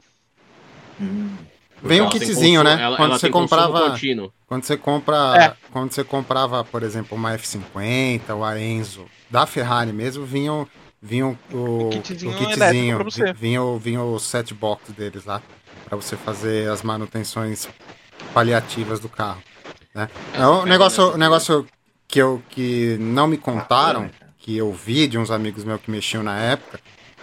Estou falando 2010, 2011, você comprava Murcielago aqui, no, aqui em São Paulo, o cara que trazia a Lamborghini pro Brasil, ele vendia o carro e já três embreagens junto. Já, já vinha, já vinha no pacote. Então Já você, o kit. você comprava o carro, era um- você comprava Murcielago e três trocas de embreagem já estavam inclusas. É, a- eu não lembro agora qual é a fornecedora de fluido de freio da Ferrari, mas ela manda, é, anualmente ela manda hora. donos, ela manda é, os kits para você trocar de seis em seis meses. Independente se você tá rodando com o carro. Ela manda o kit de fluido de freio para você trocar. Das atuais? Ah, outro carro que é assim com problema de câmbio, que já foge um pouco de Ferrari, sabe qual que é? Hum. Os primeiros Não. Nissan GTR, os Godzilla de primeira geração. Ah, dava um problema também. Eles davam problema no câmbio de dupla embreagem. Tive um conhecido meu, já que a gente tá falando disso, já que a gente, embreagem Já é... que a gente já saiu do assunto, essa gravação vai ter seis horas. Tinha um conhecido meu que ele teve ah, uma BMW M5 da geração mais maluca que teve, 2008, 2009, que o carro tinha motor e câmbio de Fórmula 1. A BMW estava na Fórmula 1 na época, A V10. V10, Ah, era o V10. Adoro. V10 com, com câmbio de Fórmula 1. Tá? Eu andei bastante nesse carro, assim, é, como passageiro, dava uns passeios irados com o carro. O carro não era tão problemático, não era tão problemático assim, mas dava problema, né? Ele, ele vendeu o carro porque ele precisava trocar o pneu e trocar os quatro Continental daquele carro, era mais fácil comprar um novo, né? E, só que aquele câmbio de Fórmula 1, cara, eu tive a oportunidade de dirigir o carro, não consegui, não consegui tirar o carro do, do lugar. Embreagem na mão, embreagem no, no- no dedão esquerdo. Quem que controla a embreagem no dedão esquerdo para tirar o carro do lugar? Se não for arrancada, você não tira. É, era Ah, essa dificílimo. M5 aí foi lendária. Você teve um puta privilégio de ter dirigido esse carro. Eu lembro que Ela na é época boa de tinha um essa amigo daí. também que era, era bem fãzão. Ele me mandou um vídeo de uma... Não era Murcielago, porque o Murcielago tinha mais de 600 cavalos. Acho que era abaixo da época era Galhardo. Galhardo. Isso. Tinha um vídeo de uma Galhardo, ela não pegava essa M5 aí. A cara. Galhardo, um se eu não me tipo engano, assim. era V10 aspirado e a Murcielago é V8 turbo, né?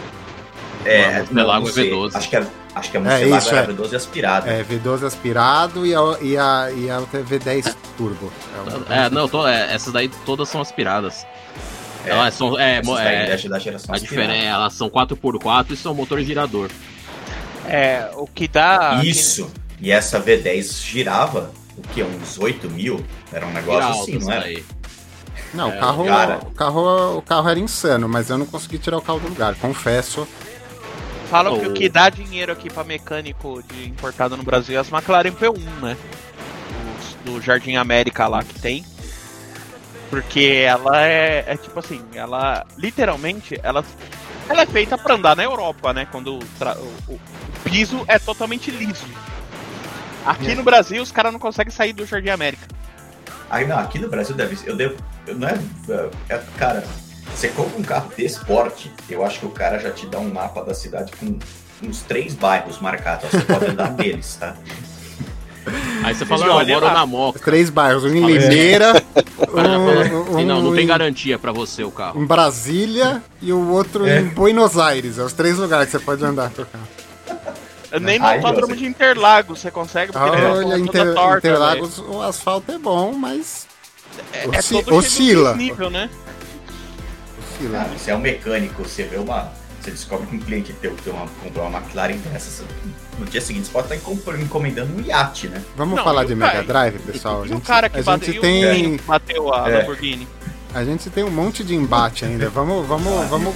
Não queima a Lá que a gente pauta, acabou vai. de passar da metade aí. Não hein? queima a Na pauta. primeira fase. A OutRun ganhou, então, é isso. É. Deu. Nós estamos no sexto embate, a gente tem 15 embates pra fazer isso se a gente não fizer a medalha de bronze.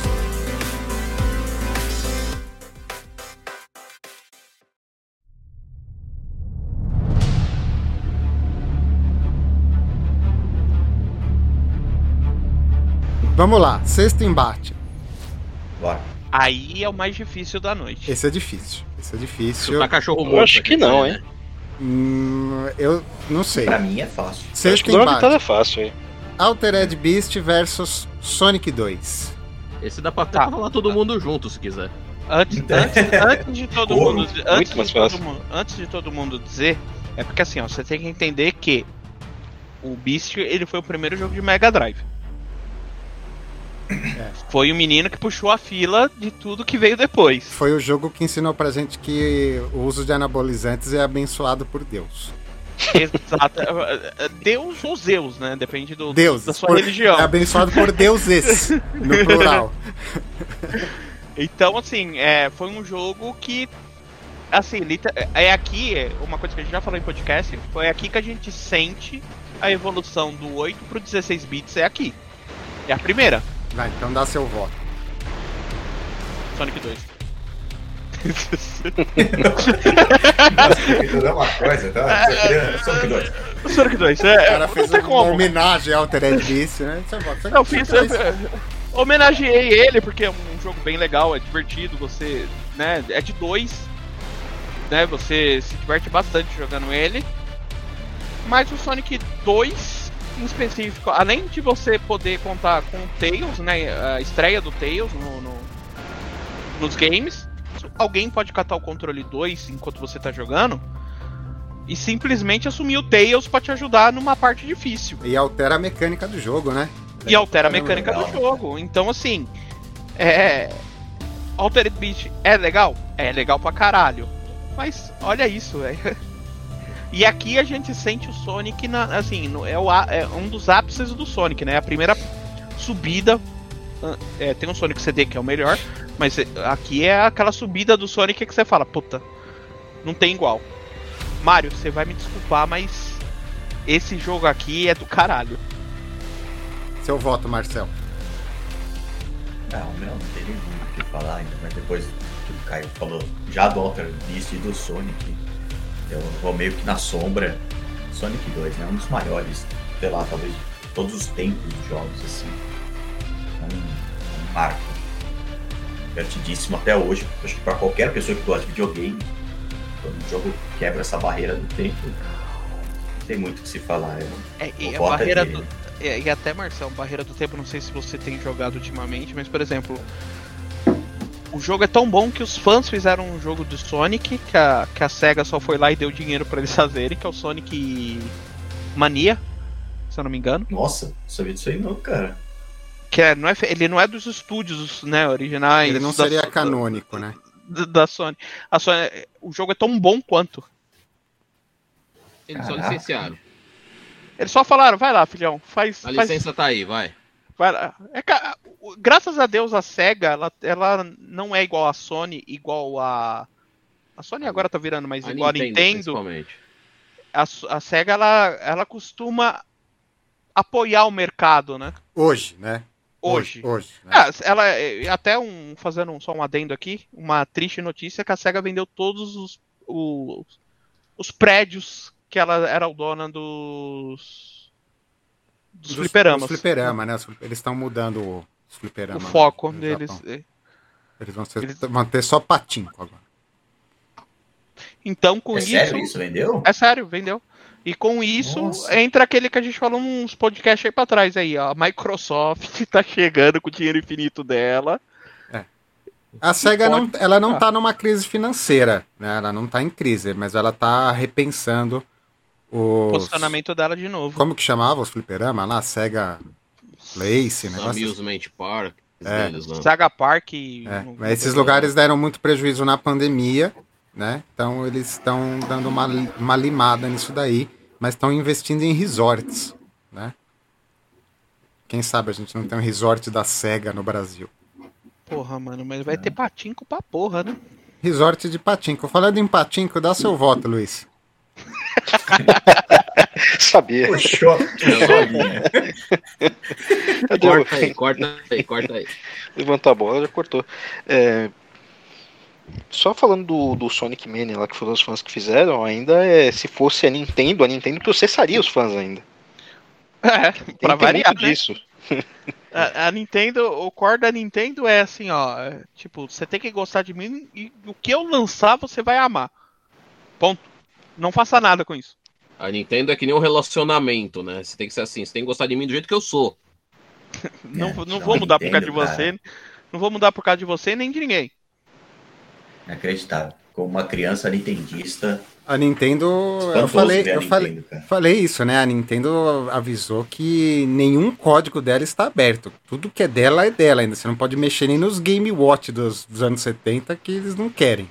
Então. É, pra eles não existe abandonware, né? Não. A, a gente, a gente só, só gosta da Nintendo por causa da lei, das leis brasileiras que caíram em 92 porque daquela de proteção de mercado lá, porque senão a Nintendo tinha naufragado lá atrás, gente.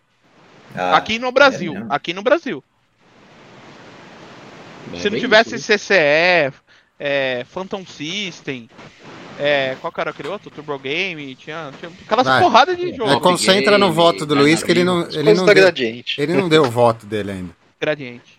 Vai, Luiz, é? brilha. Não, e assim, do ainda lá do Sonic Mania, lá também eles fizeram como? Eles fizeram um jogo baseado nos jogos do Mega Drive, né? Que a SEGA ela tem tentado fazer no... várias versões do, do Sonic, é, é 3D, e falhou em todas, praticamente. Não, teve um que foi bom.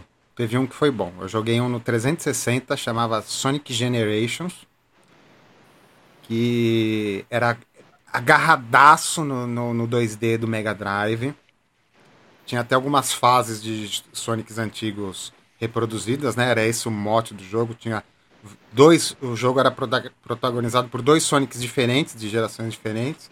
Esse jogo era bom, mas era 2D, né? Era um jogo é verdade, 2D e meio. Ele mais o do Mega Drive ainda. Esse né? foi bom, esse foi, esse foi um bom Sonic recente. É, ele só no... Qual Sonic? Qual Sonic foi? É o Sonic Generation, Generation, Só que ele é um jogo meio sem alma, né? Aí que tá. Ele, ele não, não teve aquela uma inovação assim. É, Você é... precisa ser um jogo é. Você precisa ter um jogo que é. remete, mas ele precisa ter algum tipo de inovação. É, é, é, é, comprar um CD Greatest Hits da sua banda favorita, entendeu? É. é. Coisas legais sem alma nenhuma, só reproduziram o que já tinham ali. Mas era bom, uma experiência bacana. É, misturaram um Sonic mais novo com um não antigo. o mérito né? dele.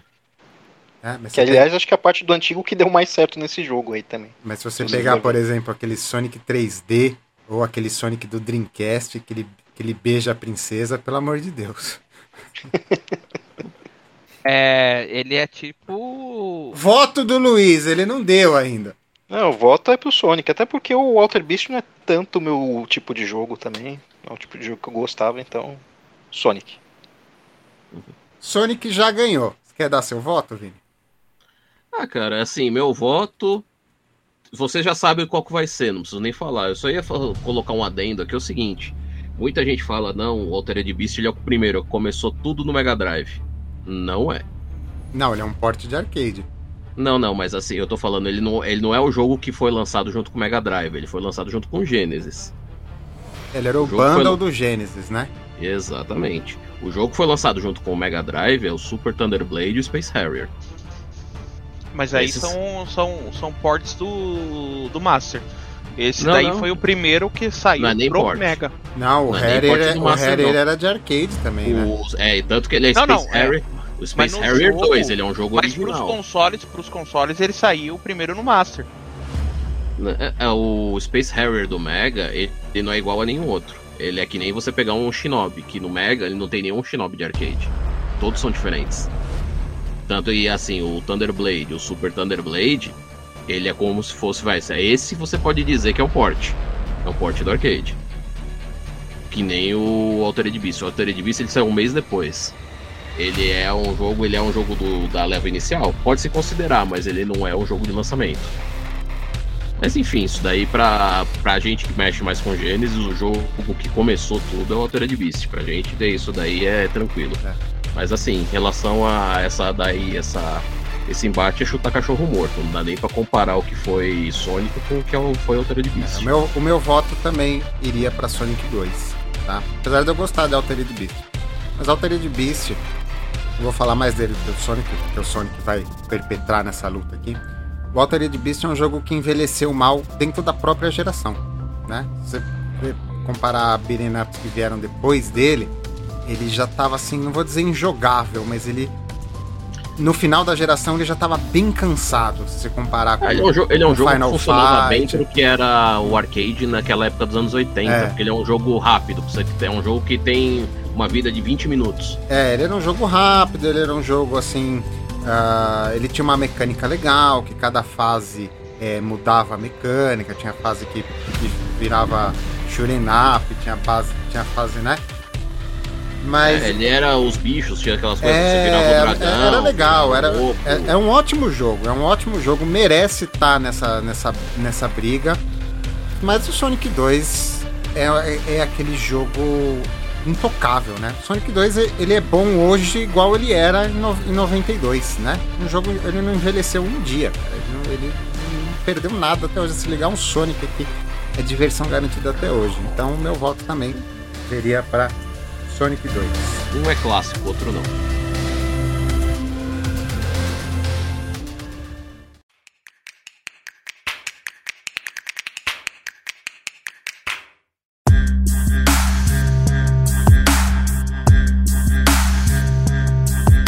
Sétimo embate da oitava de final.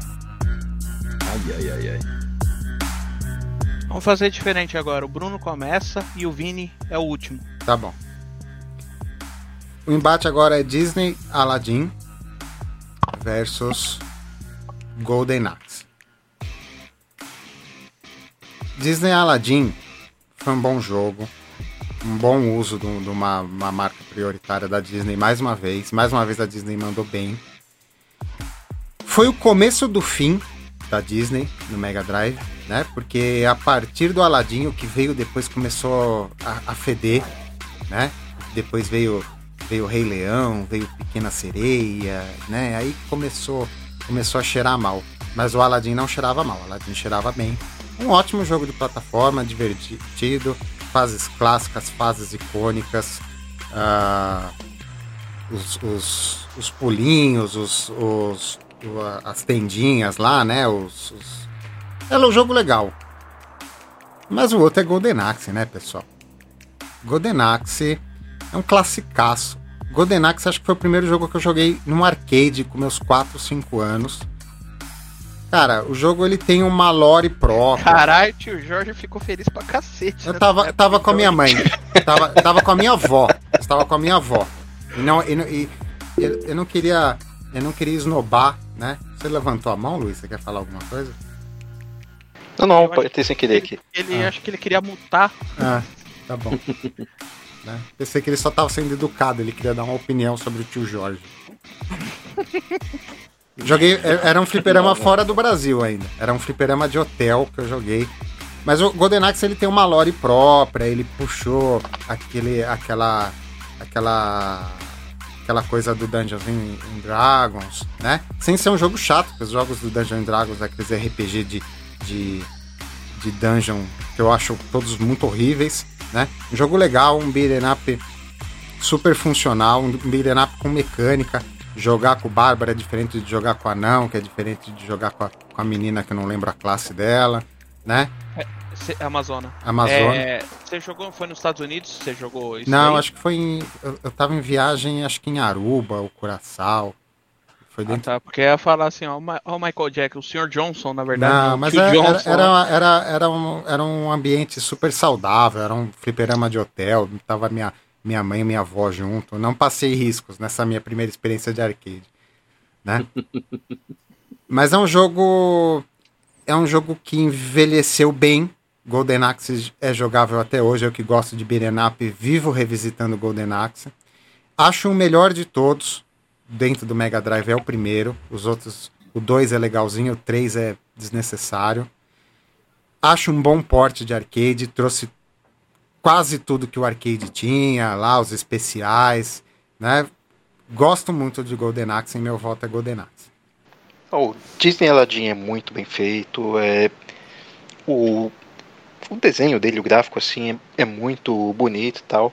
Mas Golden Axe, apesar de eu não ter passado, acho que é do segundo ou do terceiro boss, não sei que é, que são dois gigantes carecas lá. Eu não conseguia passar deles nem a pau. Jogava com um anão.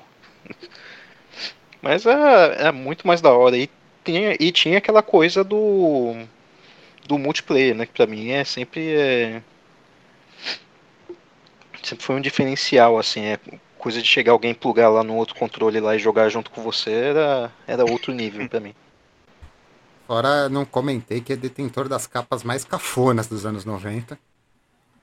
Não, É, é. parecia o Dolph Lundgren, né? o- É, Cara, cara, cara, um loirão de sunga segurando uma espada era, ótimo, né? Cafona, mais ou Que menos. ele, tem um né? cheiro, ele tem um cheiro de anos 80 pra mim que eu olho aqui eu fico, Não, tem- eu fico maravilhado. de- Ele tem cara de rótulo de catuaba, aquela porra, né? É rótulo de catuaba. Rótulo de Total. catuaba. Mas isso, isso é ponto a favor pra mim, não é ponto contra. Ponto a favor. É, aqui no Brasil, né, a gente tinha muita coisa. Por sinal, fazendo um adendo aqui antes dos outros votos. Eu queria dar os parabéns, queria elogiar os criadores de capa de jogos do, do Mega Drive, que eram excelentes, né? Ah, os criadores de capa de jogo do Mega Drive, quando o Mega parou de ser fabricado, né, parou de sair jogo, eles foram trabalhar escrevendo é, sinopse de filme pornô. Aqueles livrinhos eróticos de, de tia lê, Banta. lê, no, lê no avião, sabe? Aqueles, aqueles contos eróticos. É, eles foram trabalhar com isso. Dois votos pra Golden Axe. Marcel, vai lá. Bom, cara, ah, esse, esse confronto, ele, para mim, tem o mesmo peso, assim, do que, do que eu votei lá no primeiro. Eu- Quando, eu, eventualmente, dessa época, dessa geração, tiver um, um jogo de beat'em contra praticamente quase qualquer um, acho que de Sonic a exceção, eu vou seguir, porque é um estilo de jogo que eu acho muito divertido. Quando eu tava nessa época aí, era, era o tipo de jogo que eu mais gostava. Era legal jogar sozinho, era legal jogar com amigo, era legal jogar com qualquer um. Ainda mais esse que aí que era com, a, com os primos do Conan? Da família do, do, do Conan totalmente toda aí, né? Inspirado no Conan esse jogo. É, né? É, cara, Pinhada até a como. alma, mano. Não tem. Né? Ensinou a gente que quando você chuta um anão, você ganha brindes. Ó, o É, o sindicato do anão já do gente, então- né, velho? É. O politicamente correto nessa época não existia, porque só que o Bruno falou, olha a capa do jogo. Graças a Deus, os jogos eram muito divertidos. Bons Cara, tempos é que o mundo era salvo por pessoas de sunga e. e, e, então. e biquíni. É biquíni, né? né? Sunga e biquíni resolvia qualquer tá gravando esse, esse podcast por causa de um, de um, cara de sunga, um anão e uma amazona. Salvaram. Hoje, hoje, se fosse hoje, a capa deles seria eles vestidos de terno e gravata, né? Ah, Porque... com certeza. Não, hoje não teria uma heroína de de biquíni, né? Talvez no Japão. Ah, não, no Japão ela estaria de colegial. E não teria um anão também, né? Que você não viu aí do Peter Dinklage, né? Que é o cara lá do, do Game of Thrones lá. Ele teve um filme da Branca de Neve e os Sete Anões. ele reclamou que tinha anões. Aí os caras foram lá cortar os anões. Branca de Neve e, os, e, as sete pessoas com déficit de altura. Não, aí eles colocaram é. seres mágicos no lugar dos anões. Porque é exatamente isso a história, entendeu? É. Então, é, é, é aquilo que eu sempre falo. A gente cresceu, todos aqui nos, nos anos 80 e 90, a gente cresceu na cabine de uma pampa, é, indo para algum lugar com mais 300 pessoas nessa cabine, é, assistindo Rambo explodindo alguma coisa na hora do almoço, ficando acordado escondido até tarde para assistir o Sexta Sex ou Cine Privé, Cine Privé quando ele mudou. Emanuele. Emanuele, assistindo Emanuele. Então, assim, cara. amiga dos pedreiros. os, vide os videogames só acompanharam essa geração. Olha como tá chato é, pra cara, cacete não, hoje. Aí eu faço uma pergunta para vocês. Faço uma pergunta para vocês. Que é o que é? Tem, sete, tem 14 testículos, duas tetas e vive na floresta. Nossa. Branca de Neve e os Sete Anões.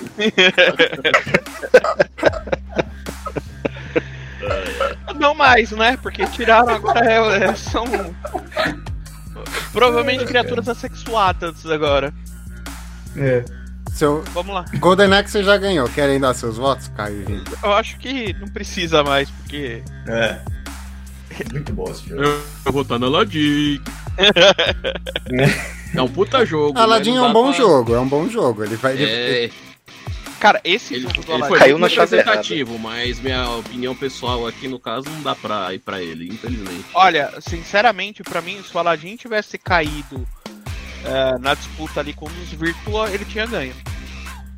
Era uma chance para ele. Não, eu coloquei ele, ele não tava na lista original do Caio, não né? tava. E não, e não estaria na minha também, tá? Mas eu tive que colocar ele porque ele é um dos jogos mais bem ranqueados do Mega Drive. Tá em todas as listas de top qualquer coisa do Mega Drive, entra um Aladdin. Como isso aqui é uma coisa que vai da avaliação pessoal também, fazer o tempo. é. Golden, deixa eu anotar. Golden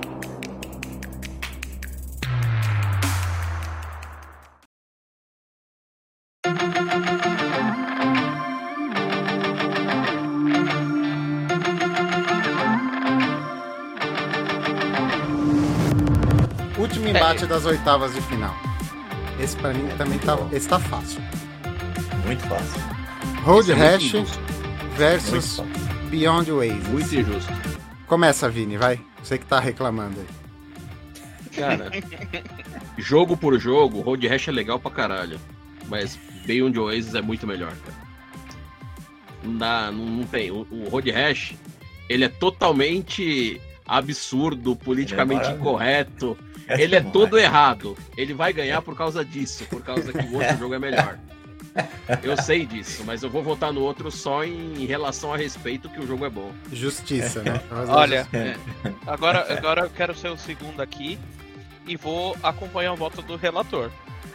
É, o Road Rash tem tudo para ser o jogo, um dos melhores jogos de Mega Drive e ir lá pra final zona, mas Cara, o Beyond, Beyond Oasis aí é um jogo fantástico. Ele é uma obra-prima. Ele é muito bem. De... Assim, é... o desenho do jogo, vamos falar a parte do desenho do jogo, ele é fantástico. Para mim, de RPG, esse daqui, assim, logicamente que não chega aos pés, mas ele é quase o, o irmão do Zelda lá do outro lado. Cara, ele não chega aos pés pelo fato do Zelda ser o Zelda, mas assim, Exato, ele como mas... jogo, Ele não, não fica devendo. Ó, é, É, eu assim, acho que esquece, just- esquece o Zelda no RPG, que é o sinônimo de RPG. Esse aqui é o nome a ser batido. Mas eu Naquela acho, época, Eu né? acho que é a grande falha dele antes do. do- não vou dar meu voto agora, vou, vou, vou ficar por último. Mas acho que a grande falha dele é ele querer é, beber muito do Zelda, né? É aquela história que eu comento sempre: todo mundo queria um Zelda pra chamar de seu, né? É, o Zelda do Mega Drive não é ele. O Zelda do Mega Drive é o Crusader of Century. É. Esse, esse daqui ele é um jogo de ação. Mas Que- é que ele tem uma. Ele tem uma pegada que lembra um pouco, mas ele não. Em termos de jogo em si, esse se compara por, pelo fato dele ser bom, não pelo fato dele ser parecido. E outra, esse aqui, o Zelda, eu não lembro agora a data de lançamento do Zelda oficialmente, mas esse aqui é de 94, final Não. de geração. Não, o Link to the Past é bem mais velho. É, ele saiu no 8 bits, né? O Link to the Past. Esse aqui Não, é não, é do 94. Super Nintendo. Não, não, não. Foi o do 8 bits, é o. O Link to the Past é 92 por aí, é 91, 92. Ah, não lembro agora de cabeça. Eu tenho que pegar o livro lá pra saber. Mas O do- o- esse aqui é de 94. Ele saiu assim. Ele é tão velho que ele saiu 9 do 12 de 94. Esse. O, o Ele é, fi- é- é- ele, é do, ele é de final de geração esse jogo. Por isso que você vê, ele graficamente ele é lindo, ele, ele é um daqueles jogos que pega no Mega Drive e puxa o limite. Dois votos para Beyond Oasis. Marcel, Ah, cara, Road Rash é um jogo que não é não é tão bem feito. É um jogo de, de corrida de moto que eu não tava nem aí se eu ia ganhar a corrida ou não. Só gostava de emparelhar do lado e ficar dando soco no cara do lado até ele cair correntada. ou correntada. Então, assim, eu gostei tanto dele que eu lembro que isso me obrigou a comprar uma fita falsa de Game Boy para jogar ele no Game Boy. E não, não tem como. Respeito todo esse histórico que o Beyond Oasis aí tem, mas se você pode andar numa moto dando soco no cara do lado e, não, e perder a corrida e mesmo assim se sentir satisfeito, meu voto vai para esse jogo. cara. Vai dormir com a consciência limpa por ter dado paulada em alguém, derrubado alguém na moto na paulada, né? Ó, só quero dizer que vocês estão dando voto pra EA, velho. Só quero dizer isso. Mas era EA Não, é- boa. Era a EA EA, dessa época era boa, Era mas a boa. única coisa que esse, esse jogo ele sofre do mesmo mal do Moonwalker. Ele é maçante. Repetitivo. repetitivo. Ele é repetitivo Ele é pra repetitivo. caralho. É repetitivo. Ele é. As pistas é igualzinha, cara. Muda dois, três cenáriozinhos e volta a mesma merda depois. É, e ele não é bem feito. É, O legal era assim: você ia emparelhava do lado, socava, derrubava uns quatro caras da moto e desligava. Não, o legal era ser corrida. politicamente incorreto, mas assim, como coisa assim, ele é repetitivo. É, eu, eu- foi o que eu falei pro Bruno. Quando ele me mostrou a lista, eu falei assim, que ele colocou esse daí, né? Que ele não tava na lista original. Eu falei assim, ó, eu só joguei esse daí no PC. Windows 95. Hum. Então, pra mim não é um expoente do, do Mega, mas. Tá, 2x1 para Beyond Oasis. Luiz? Colocar lado a lado o Beyond Oasis é muito mais jogo, não tem nem comparação, mas é. Road Rash ali. Até pela memória afetiva também, que eu lembro que Road Rash tinha um colega lá que tinha um Mega Drive e a gente saía correndo da escola lá pra ir pra casa dele lá pra gente ficar jogando, a gente ficava a tarde inteira jogando o Road Rash, dando porrada. É, sendo cara. pego pela polícia, sendo arrastado para dentro da viatura, que tinha uns negócios assim, ou, ou ele- tinha uma, uma animação que o, o policial mandava o cachorro atrás de você, que seu carinha corria, ele pegava lá você pelo pescoço e ia trazendo de volta. Aí você tá jogando Playstation, Assim, é né, porra? Totalmente. Não, é totalmente assim, é politicamente incorreto o, o, o Road Rash. É que o E Drive ele não acho que ele isso, entra né? na. Não, acho que tem sim, se eu não me engano, tem da, do desenho. É, É, não é no caso uma animação, né? É o os desenho que é tem. É. em Eu busca. só tem umas fotinhos só. É, só uma imagenzinha, só não tem isso aí não. Não, ele tem Eu sim. acho que ele, tem. ele tem uns, Tem. uns. uns pixel art, assim. Umas animações. Tem, tem uma pixel art dele buscando. Agora eu só não sei se é, o, é do primeiro ou se é do segundo, já que tem acho que dois ou três. Tem, acho que tem, dois só. tem, tem dois no Mega Drive. Tem. Mega Drive tem três. Três, é o, o, o primeiro, o primeiro foi o mais bem pontuado, por isso que eu, que eu trouxe ele aqui. 2 a 2 Vou ter que decidir. Dois a dois. É, eu também vou, vou abreviar. Meu voto vai também para Road Rash. Tá? Beyond Oasis é um jogo melhor que o Road Rash? É um jogo melhor. Final de geração, bem feitinho, né? É um, um action roleplay, né?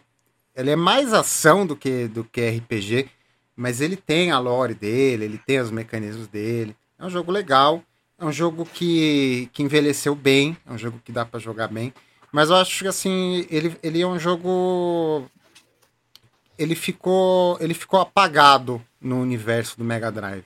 Né? Ele, não ficou, ele não foi um jogo tão representativo, não se fala ele tanto ter dele. saído dois anos antes. É, ele, ele não se fala tanto dele hoje, ele não puxou nada assim, de franquia, de, né? Então, assim, eu, eu- o Road Rash é um jogo mais representativo, um jogo que, eu não vou dizer que inaugurou o, o politicamente correto, né? Mas trouxe o politicamente correto para os jogos num nível que influenciou coisas posteriores, né? Então, assim, GTA surfa disso até hoje, né? É, a gente teve outros jogos de corrida que envolvia é, violência e tudo isso foi meio que pavimentado pelo, pelo Road Rash. É um jogo repetitivo, é um jogo é um jogo que cansa você jogar ele muito tempo numa de uma vez só, né? mas ele é um jogo que tem um tem uma- um teor de replay bem alto assim, né? Porque todo mundo queria jogar 10 minutos de Road Rash para dar uma paulada em alguém, né? E gerou uma franquia depois, gerou outros jogos, teve outros jogos maravilhosos de Road Rash, né? Um dos melhores jogos de 3DO foi o Road Rash, né? Que tava o Trip Hawkins lá ainda na, na EA. Eu vou votar no Road Rash. Né? Beyond Ways é um jogo muito bom, é um jogo jogável até hoje. Mas não acho ele assim tão, tão emblemático e me incomoda um pouco essa, essa história assim de, de todo mundo querer ter um Zelda para si próprio. Né? Me incomoda alguns outros jogos de RPG na geração toda, não só no, no, no Mega Drive. Né? E o Mega Drive é, ele tinha essa necessidade de, de emplacar um RPG bacana para tentar derrubar o- o- os grandes RPGs do, do Nintendo 60 e- do, do, do Super Nintendo. Beyond Oasis mesclou, mesclou bem ação com, com RPG, visão isométrica, uso espacial, tem um pixel art bonito, mas eu voto no Road Rash. Road Ah, Rash. mas assim, é. O Beyond Oasis, assim, por RPG, mas eu acho, por exemplo, que o Phantasy Star é melhor. Mas nem todo mundo gosta de Phantasy Star.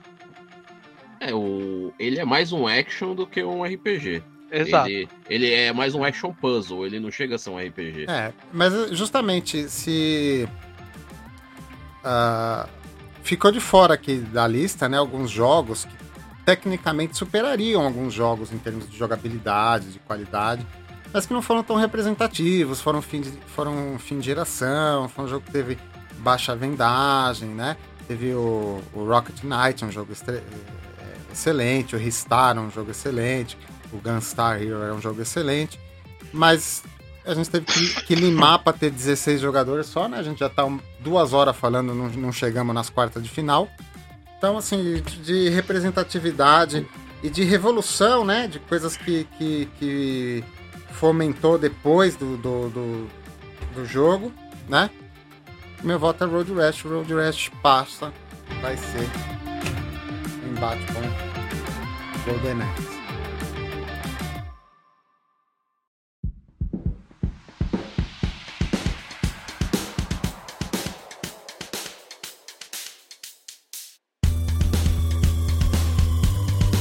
Quartas de final agora? Bora?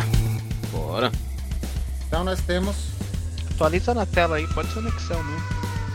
Ah, eu, vou, eu vou preparar, tá? Eu vou soltar aqui o primeiro embate, aí eu vou preparar no, no Excel para vocês. Street of Rage versus Virtua Racing. Eu acho que essa vai ser de, de, de zero. É, aí. Acho que tecnicamente é o mais fácil. É mais um chutar cachorro morto essa. Já essa daí acho que não precisa nem votar, porque. Os comentários foram feitos antes. Foram feitos antes. É. É, essa É, daí. agora os confrontos acho que vão mais rápido por causa disso, né? E a gente É, já comentou, já fez uma análise de todos os jogos, né? Agora é só Agora, só, eu- só, Só pedra votar, só votar. a votação, né? Então, volta aí, volta, começa aí, Caio. Street. Mais alguém? Dá-lhe uma, dá-lhe duas. Streets of Rage, Street. lógico. Alguém quer defender o Virtual Racing? Olha, nem eu que gosto de corrida defendo o Virtual Racing nessa. Não Acabou. tem porquê. Aí que tá. Então, acho que essa- esse primeiro embate é unanimidade, né? Streets of Rage. Segue. É, Parabéns pro Virtual Race por ter chegado nas quartas de final.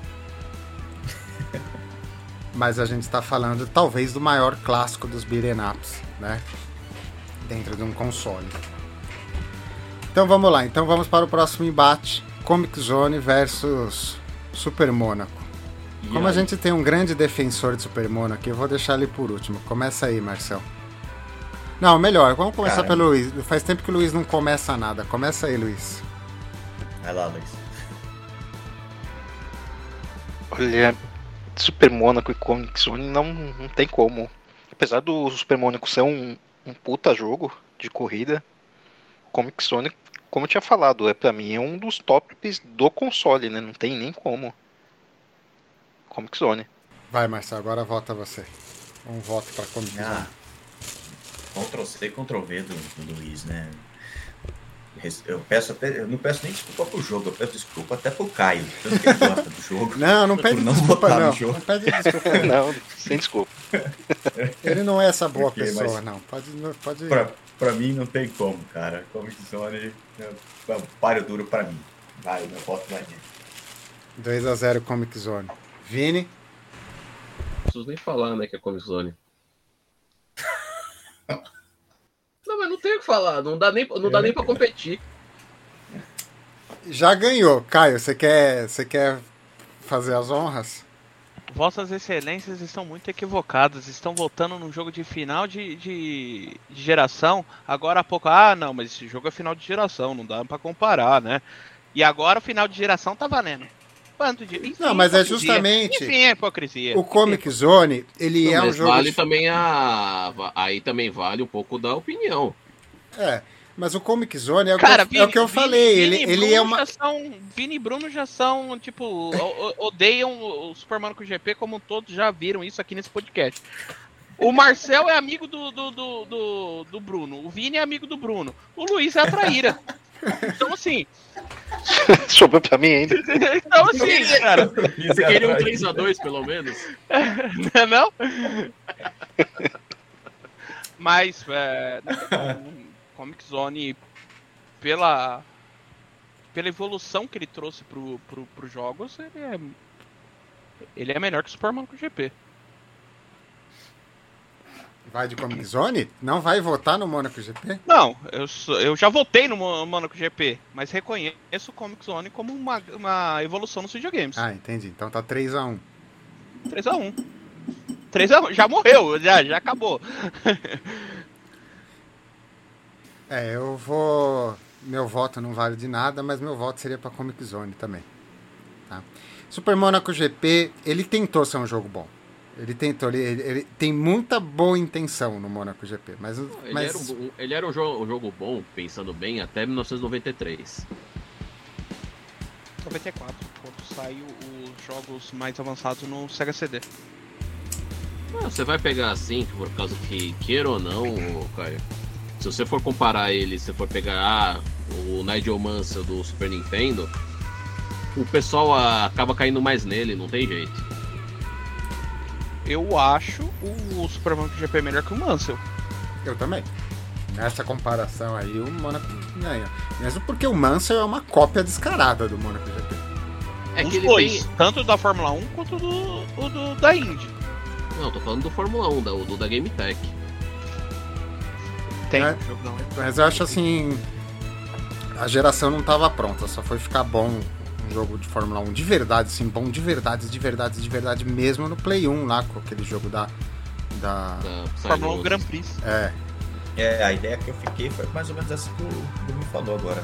Pelo que vocês falam, pela vontade de introduzir conceitos de simulação, consultoria com o maior piloto que teve de Fórmula 1 e tudo mais, parece que faltou tecnologia para conseguir pôr tudo que os caras queriam É, pôr não e fazer como. no jogo. faltou. Não tem milagre. faltou. Ah, pra você ter uma ideia, os. Não 2021, obrigado, viu, EA? mas o 2020, 2019 que teve é, os carros do Senna, a maioria das vendas foi por causa do carro clássico, não foi por causa do carro da Fórmula 1, da, da Fórmula 1 atual, porque assim, não teve mudança de um ano para o outro para gerar um jogo tão importante, os carros clássicos. mas o Comic Zone leva e justamente você reclamou que a gente estava falando de final de geração. Final de geração não é um problema, né? O problema é o que você faz com o final de geração. O Comic Zone é uma aula de o que você faz com o final de geração. Vamos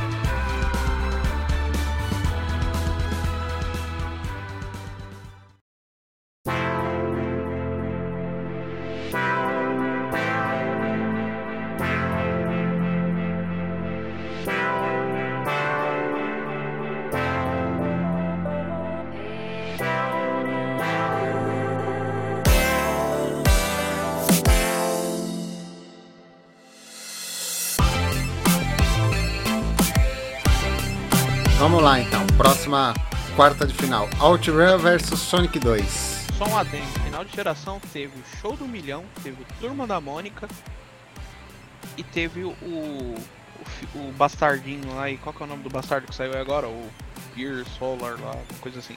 Não, mas aí... Teve Virtua Fighter 2. Mas aí já é, já é jogo de fã, já é outra coisa. o Silvio Santos é fã da, é, teve até Duke Nukem. Outrun Sonic 2, começa aí, Caio. Porra, aí agora fodeu. Apesar de ser clara, mas é, assim. Dois jogos mega importantes pro, pro Mega. Mas Sonic 2 fácil é. nessa. Não, não tem. Não tem como. O Outrun, ele é assim, é um problema que a gente falou dos outros jogos. É mais do mesmo. Ele fica maçante depois de um certo tempo. Sonic, Sonic não. Quem nunca se viciou na, na, na fase do cassino? Sonic é maravilhoso, né? Esse jogo é bom mesmo, isso aí não tem o que falar. Marcel? Sonic 2, né, cara? Sonic 2 é o marco da geração, gênero, extrapolou barreiras. A musiquinha da Marble Zone é legal até hoje. Tem no então... Spotify ela. Aí, não tem como. Não tem, não tem muito o que falar. Dois é votos dele, para Sonic 2. Luiz? Terceiro voto pro Sonic também. É... Não tem como. É... é demais o jogo assim. pra mim, é... vai brigar ali pra, pra final isso daí. Vamos ver. Oh. Vini, quer dar seu voto? Bom, você já sabe, não preciso nem falar. É, já tá na tela, já, né? Não preciso nem falar. Né? Eu, o meu voto seria para Sonic 2 também. É... Porque. É, é, é o, talvez seja o jogo definitivo mesmo, né? Porque assim, era um jogo foi 10-10 na época. Se você lançar ali hoje, ele ainda vai tirar uns, uns 8,5 numa avaliação. Se alongar ele um pouquinho, ele, ele tira 10 hoje. Ele precisa de pouco para se atualizar. Então vamos lá. Última quarta de final de hoje: Golden Axe versus Road Rash. Vamos o confronto co... mais trash de todos os é, Agora O politicamente correto versus a cafonice. Quem que ganha? vamos, vamos, vamos começar agora com o Bruno. Vai, Bruno. Essa é tua. Levanta aí, Bruno. Comecem vocês, porque eu preciso chamar o Uber pra minha mulher de novo. Peraí. Então vamos lá, começa no Vini agora. Não, o Vini vai por último nessa, porque a gente já sabe o voto dele. nessa daí. Vai lá, Luiz. É, pra mim, a memória afetiva fala mais alto aqui. O Road Rash é, meu voto é nele. Não, não tem como. Meu Deus do céu. Marcel. Ai, Road Rash, bons tempos. Legal socar motoqueiros emparelhados. Mas Golden Axe eu joguei, então eu tenho memória afetiva nos dois. Por mais que seja legal ver um corpo rolando depois de você socar dele de uma moto. É, Golden Axe é mais jogo. E... Um a um. Lembra?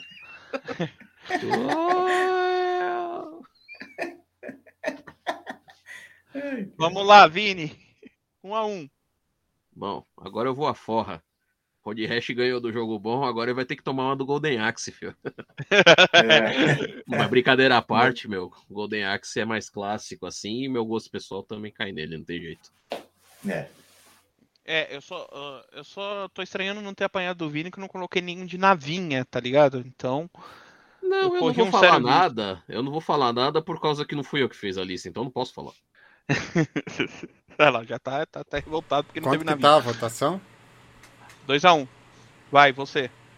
2x1 Golden Axe. 2x1 2 a 1 Golden Axe? É, Vai, Caião. Vai você, é o Bruno. Caio. É o Bruno, Bruno. Pera aí, eu preciso mandar o Uber pra minha mulher aqui, só. Pronto. Bom.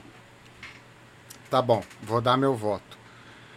Com dor no coração, meu voto vai Golden Axe. Vai Golden Axe. Golden Axe envelheceu melhor. Golden Axe é divertido até hoje. Road Rash, por ele ser um jogo cansativo, por ele ser um jogo repetitivo. Ele, ele se baseia muito no plot dele, que é dar paulada nos outros em cima da moto. Nessa disputa ele perde no Golden Axe. pra mim. Bom, Golden Axe passou. Para a próxima, para semifinal. São dois jogos difíceis agora. Judenax, igual eu escrevi aqui. É, Road Rash talvez tivesse mais chance se fizesse uma lista daqueles é, jogos ruins que nós gostamos, né? Que aí ele estaria lá também É, ele os... teria, ele teria Ah, ele entraria até como favorito. É, não queima a pauta, não queima a pauta. Eu Segura. acho que ele, eu acho que O assim, era, famoso bom jogo ruim. é, era é tipo a Libertadores de antigamente, né? Ele já entrava nas oitavas de final, já, já garantido já. Agora, Não, e a gente, a gente não pode ter tanto dor no coração, né? Porque a gente tá funilando um videogame ótimo, de uma geração ótima, né? Chegou na quarta de final aqui, né? Então, perdeu, mas voltou com honra pra casa, vai ter torcida esperando no aeroporto. Caiu de pé. E é que esse daí caiu de pé. Né? Tipo a Polônia Guerreiro. na Copa de 98, entendeu? Vai a torcida Quem? Polônia na Copa de 98. Croácia, meu querido, Croácia. Croácia, é, desculpa. Polônia não foi pra Copa. Croácia de 98. Vai estar vai tá a torcida Aquele na uniforme lindo, quadriculado. quadriculado, ca- é, toalha de cantina. Né? É, porque olha aqui, sobrou quatro nomes, quatro nomes pesadésimos, pesadésimos. Então, tudo bem de ter ficado aí no meio do caminho. E se eu não me engano, desses quatro aí, três eu acho que são dos estúdios da SEGA, se eu não me engano. Eu acho que os quatro, né, são cegas. Talvez o Vinícius saiba responder isso. Ah, dois aí são da STI, um da SEGA e um da Enchant SEGA. De casa mesmo, né? Todo mundo de casa aí, acho que na. Não, não tem nenhum que é vendido com. Só com publisher, third party- né? Como publisher aí, todos são vendidos como SEGA. Apesar de ter. Apesar de ter jogo feito fora.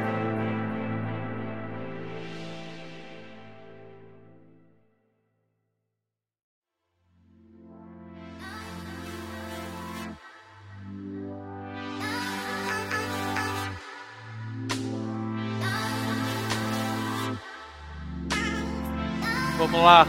Então, agora para começar essa daqui, vamos deixar o Marcel por último. Pra tentar deixar a coisa um pouco mais. Coisa, Vini. Semifinal, hein? Semifinal. Precisamos dar importância pra isso. Vamos lá. Fala aí. Streets of Rage ou Comic Zone? Nossa, difícil esse, hein? Ai, Cara, pra mim não é merda. tão difícil. Igual, eu falo assim, pra mim não é tão difícil. Porque assim, o Comic Zone é um puta de um jogo, primor técnico, caramba, mas Streets of Rage ele é. É o. Ele é um jogo que define Mega Drive, não tem jeito. Streets of Rage 2 é. 1x0 Streets of Rage. Vamos lá.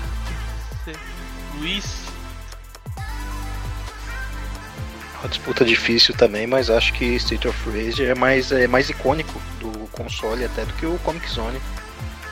Ficaria com ele. Dois votos. Street of Rage. Marcel. Marcel por último. Marcel por último. Marcel por último? Quem que É. vai agora? Para ou ímpar aí. Não, eu vou. Deixa eu ir então. Então É. vai. Ah, né, eu vou ter que decidir, né? Porque É, você que decide agora. Dependendo é, vai, ser, vai ser Street of Rage. Street of Rage porque é icônico, né? É emblemático, né? Não que o Comic Zone não seja, né? Mas Street of Rage é sinônimo de Mega Drive, né? E o jogo é um jogo bom.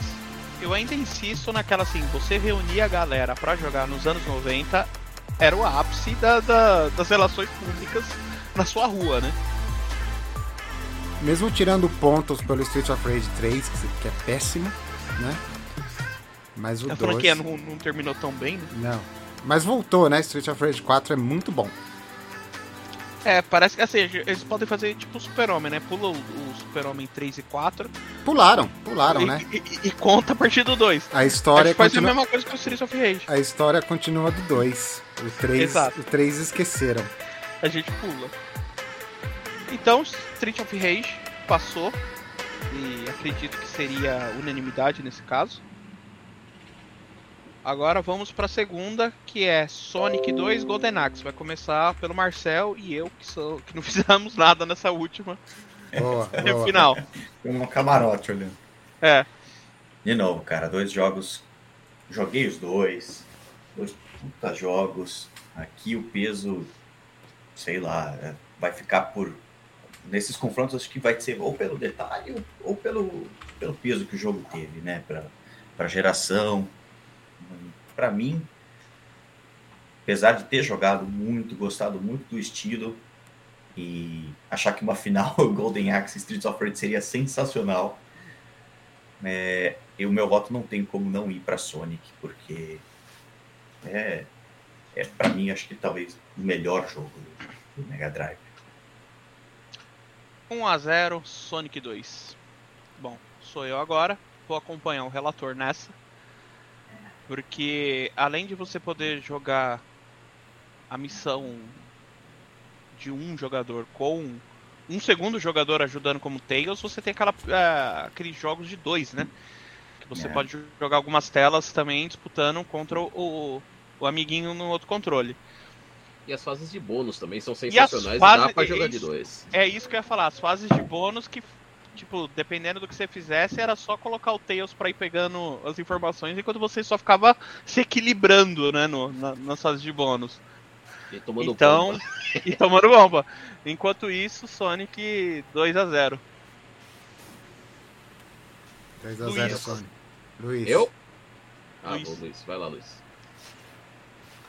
É, então acho que vou matar a disputa aqui, que. Principalmente, eh, você já falou todos os pontos positivos aí do Sonic, mas é principalmente para eu que vim do, do Master System ali pro.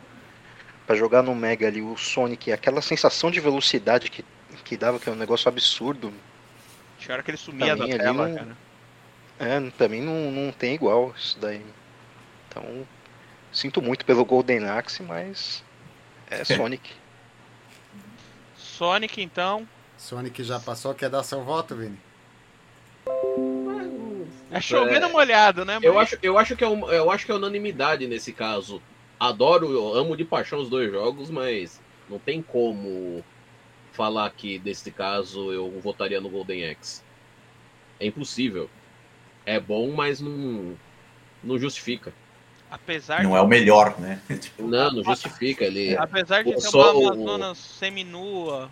o, um- o Sonic é outro que define, é outro que define, cara. Olha, vou falar uma coisa pra vocês. Não é 5x0, meu voto é Golden Axe. Não, tudo bem. É, Pela cafonice. Que eu Pela adoro. coragem. Eu adoro a cafonice, adoro a capa. Pelo politicamente correto de você chutar anões. Você bater em gordos, né? Um dos chefes, né? Um do- uma das premissas do chefe, o que, que é? Ele é ser gordo, né? Então envolve anãofobia, gordofobia, né? Estereotipo da porra. Tem cheiro de anos 90, isso, né? E é o estilo de jogo que eu gosto mais, né? Acho que eu me divirto mais jogando Golden Axe do que Sonic. Mas ok pra mim, ok pra mim. Passar Sonic 2. Eu, eu diria o seguinte, assim, pra poder falar assim, se você fosse colocar aqui na prateleira, colocar assim, tá Sonic 2 e Golden Axe. Escolhe o que você vai pegar pra você pra jogar. Eu iria escolher Golden Axe. É. E sem falar assim que a gente enalteceu a importância do Sonic, mas o Golden Axe tem uma importância também, né? Porque o Golden Axe ele ele ele, ele trouxe para a plataforma do Up um, uma saída de curva, né? Você pega os lei, é, era tudo gangue de rua, briga de rua, e você pegou um tema que estava muito polarizado nos RPGs, né? As, as- a fantasia, as magias, as, as lores mirabolantes, né? Pegou aquele cheirinho de Tolkien e trouxe para uma pla- plataforma que não é RPG, mas que tem elementos de RPG, né? Que é os, os power-ups, o, o, que cada, o que cada personagem faz, a mecânica de cada personagem. Então, além de tudo, ele é um beat'em up que ele tem, um, ele tem uma quebra de paradigma. né? A partir do Golden Axe, você pode traçar um caminho, você pode chegar em jogos como Diablo, por exemplo. É, o problema pra mim aí no Sonic e Golden Axe é que assim, se o Golden Axe fosse um pouquinho mais comprido a história dele, talvez ele fizesse frente ao Sonic. É, é. É, ele tem a lore Eu curta, acho né? difícil, sinceramente, ele fazer frente ao Sonic, cara. Assim, é- é- se a gente for assim, analisar assim friamente e ir no detalhe de cada jogo, mas eu acho que o Sonic é um, um jogo foi aquilo que o Luiz falou, a, se- a sensação de velocidade até Sonic a gente não tinha no videogame. Não, não tinha. Complicado.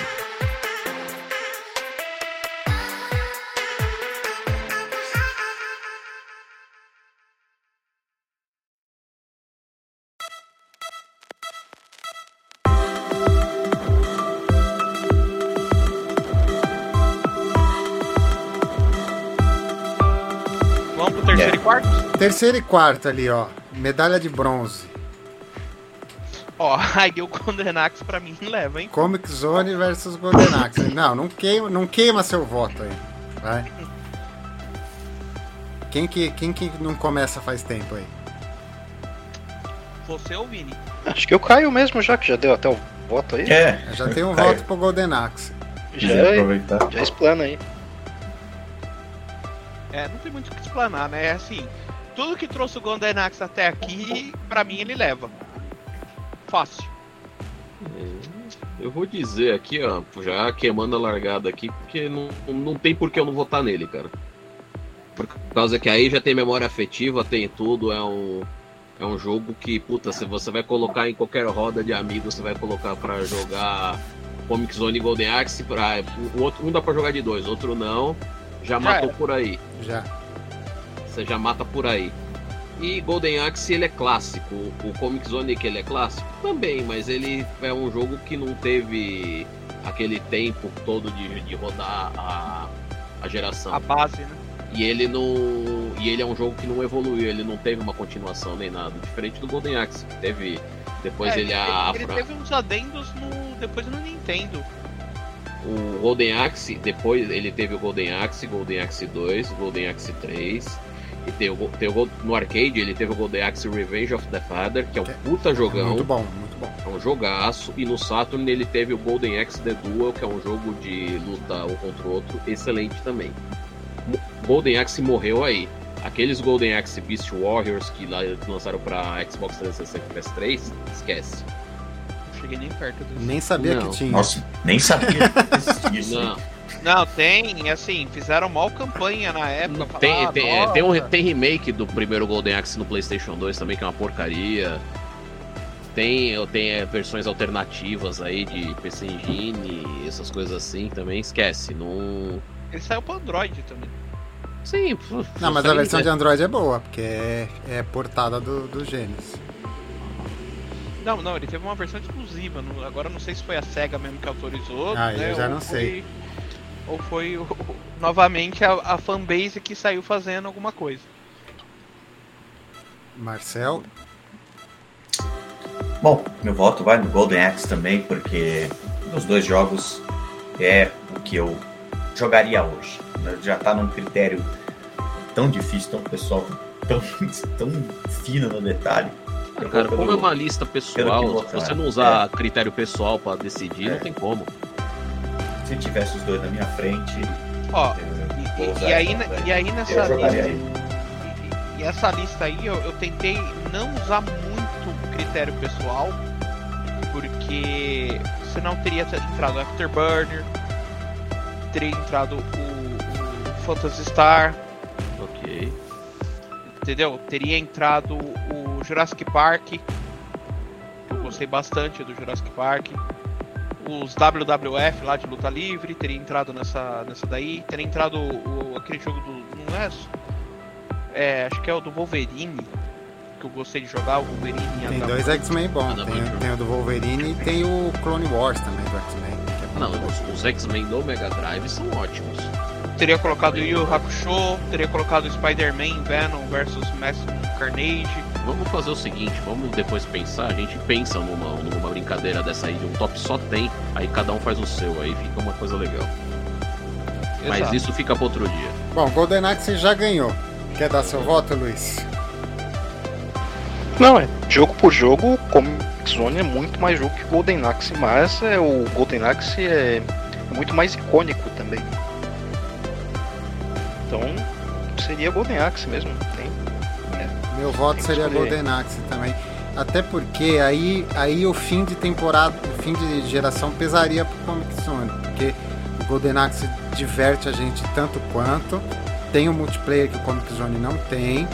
Tem uma lore profunda, tem, um, tem um- uma história legal, tem um clima de fantasia bem bacana. E é começo de geração, né? Então é um produto bem feito de alguém desvendando o Mega Drive. né? E acho que Golden Axe me diverte um pouco mais hoje do que, do que o Comic Zone. Sem querer falar mal do Comic Zone, que é um jogaço. Um quarto lugar aí com, com louvor. Com louvor, mas acho que o Golden Axe merece mais levar esse bronzezinho dentro do saquinho Merece. do anão. Merece.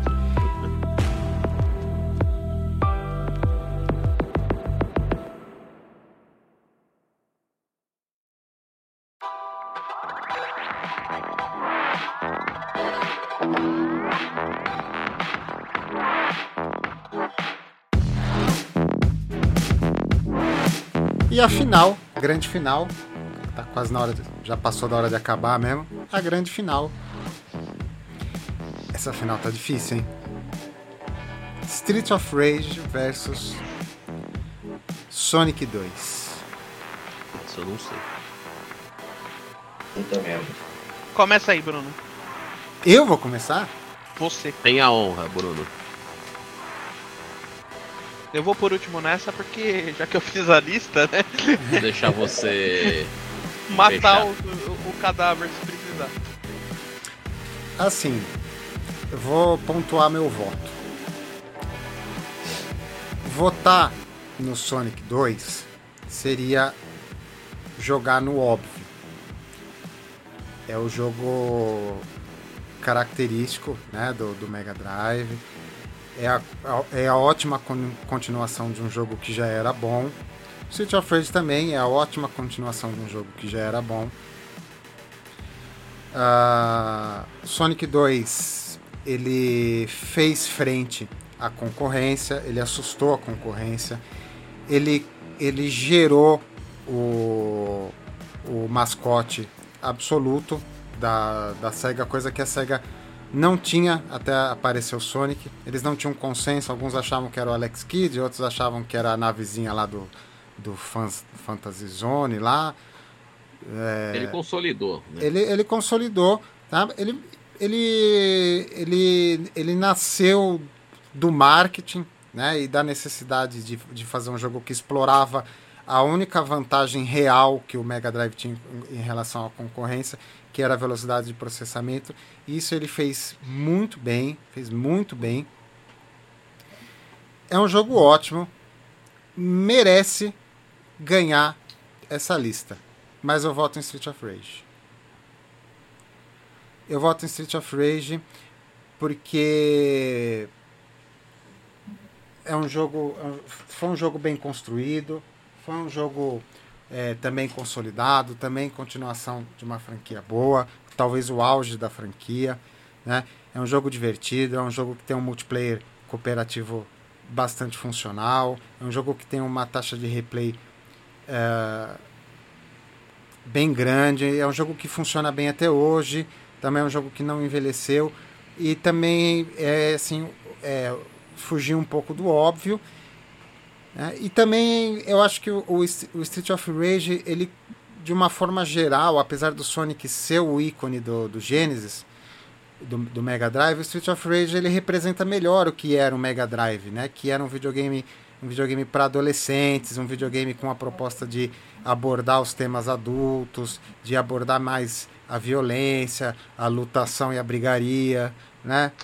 E, e ele talvez ele seja um jogo absoluto dentro da categoria dele. Então, se a gente fizesse um, fizesse um playoff, a gente pode fazer um dia um playoff de, de ups, Street of Rage 2 é um, grande, um grandioso candidato de ser o principal up de, de todos os tempos, tá? vai ter umas disputas bem difíceis, né? Mas se você levar em consideração a, a, a limitação da geração, a falta de apoio de criadores de beat'em up na época por causa da, da tirania da Nintendo e tudo mais. E por ser um jogo legal, um tema adulto, tem tem você bate em travesti, bate em, em, em craqueiro, bate em mendigo, né? É um jogo é um jogo mais adulto, né? Bate em policial, tem aborda um pouco do, do politicamente incorreto, tem uma história bacana, tem uma lore bacana. Eu vou votar em Street of Rage. Sabendo que irei perder. Marcel? Talvez não.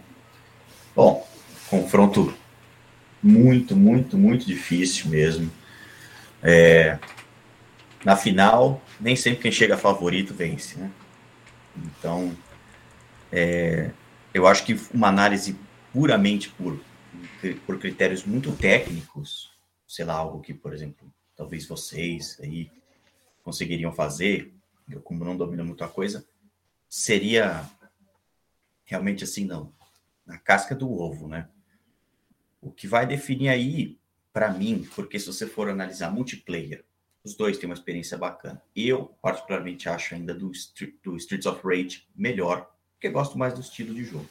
Mas os dois proporcionam, não dá para falar que nem tem a, a, questão, como por exemplo foi no Comics Zone com o Golden Axe.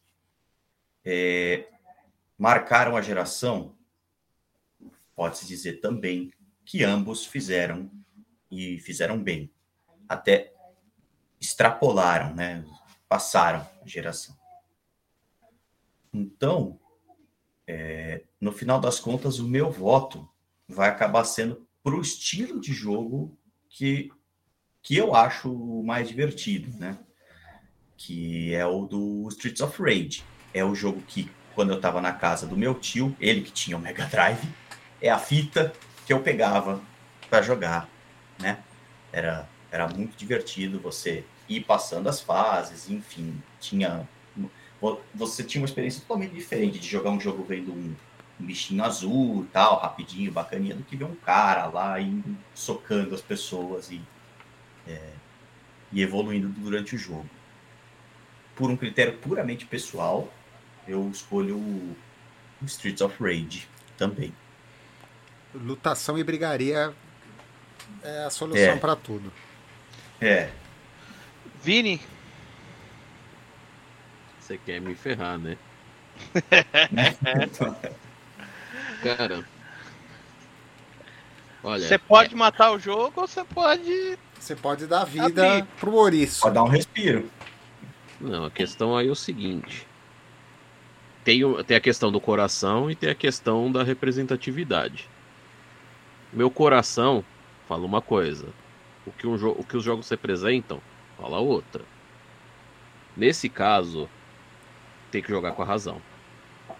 E jogar com a razão é votar no Sonic. Pode falar o que for, assim, eu amo Streets of Rage, se tiver os dois na minha frente eu vou jogar ele, eu não vou jogar o Sonic. Mas dá no braço a torcer, não tem como. O que representa o Mega Drive é o Sonic 2. Na minha opinião. 2 a 1 um. Ele representa o videogame. Acabo... Nesse ponto eu não. não te... Eu não acho que não tem discussão, mas assim, se a gente for levar para um ponto pessoal, falar assim, ah, minha questão pessoal, me dá o Streets of Rage 2. Mas assim, representou o Mega Drive como o melhor jogo é o Sonic 2, ele é definitivo. Luiz, enterra ou abre? É bem na hora que o cachorro tá latindo aqui. É, olha, Cachorro é o menor dos confronto- seus problemas. É. Nesse Pior é momento que eu tô é. entrando saindo aqui pra ver se diminui o, o chiado aí, mas é Continua. Continua. Sim, é um confronto difícil. É, se você for pegar 10 pessoas aí e falar do, ah, qual os jogos do Mega Drive que você queria jogar, que você coloca entre os melhores lá, pelo menos em 7 eles vão colocar Street of Rage e o Sonic. Né? É E- basicamente o que a gente fez aqui, né? É, a grande maioria vai colocar esses dois jogos. Mas é. Isso vindo de uma pessoa que comprou um Xbox pra jogar o Forza, Forza Horizon. Que comprou um, um Switch pra jogar o Zelda. Se você perguntasse pra mim se eu fosse comprar um Mega Drive pra jogar um jogo, esse jogo seria o Sonic. Pra mim o system seller aí dos dois. Entre os dois assim, fácil o Sonic. O voto vai pro Sonic, empatar a bagaça aí. 2 a 2 Show, sensacional final. final Então, meu incrível. amigo Caião, agora você começou a bagaça, você termina. Você vai decidir a sua lista, Caio. Boa sorte. Super Monaco GP ganhou, então já tô- estamos acordados. Olha, o. Olha o pedala, olha o pedala, você vai tomar uns pedala. Olha, sinceramente, vamos lá. É, o Streets of Rage, desde aquelas versões mais pobrezinhas do Master, ele é um jogo que uniu a galera pra jogar. Você coloca de dois lá, bota a galera pra jogar e, e- e vai se divertindo, é, comendo bala sete belo, cheetos bolinha, guaraná taí e vai embora. Emporcalhar os controles. emporcalhar os controles pra não funcionar no dia seguinte, você tem que levar na Lapa pra arrumar. Ou na Tectoy, que a Tectoy ficava na Lapa também. Dependendo do, do ano. Podia levar também na pronto-socorro das bonecas ali em Perdizes. É, ali tá ali do lado do, do, do Matarazzo ali, Isso, ali mesmo. do shopping Matarazzo. Pra quem Tinha não é- um na, em Santana também. É, não, mas é que o Bruno morando no centro e pra mim morando na Zona Oeste era da. Dos perdidos ali era mais rápido. É. Aí assim, isso daí é, é- sempre foi um agregador, mas é aquilo que o Vini falou. A gente tem que pensar com a razão. E o que o Sonic fez pelo console, pela SEGA, na verdade, não vou nem falar pelo console, tô falando pela SEGA, pela, pela fabricante. Não teve igual hoje. É, a- única coisa que se equipara a isso é o Mario para Nintendo. E mesmo assim, quando o Sonic apareceu, a Nintendo teve que olhar pra cima do, do, do, do ombro e pensar assim: é melhor fazer alguma coisa boa na próxima. O bicho pegou. O bicho pegou. É, eu não tô entendendo essa lista aí que o Bruno tá fazendo agora. Então pondo primeiro e segundo, já pus seu voto na tela já. Ah, tá. então, é, eu acho que o Sonic ele representa toda uma geração de consoles. É, o Mario já vinha, né, nadando de braçada nisso daí nos 8 bits. Continuou no 16 nadando bem, mas o Sonic veio e deu um tapinha na cara da concorrência e falou assim: meus amigos, tem mais gente que sabe brincar. Verdade. Sonic 2 é para mim um dos jogos que definem o Mega Drive. Sem dúvida nenhuma. Agora, no Te, teve, teve uma. Só te interrompendo, teve uma coisa que Street of Rage não teve também, né? Que é um marketing absurdo em cima. Um marketing absurdo. É, talvez por não ser totalmente politicamente correto, igual o Sonic seria.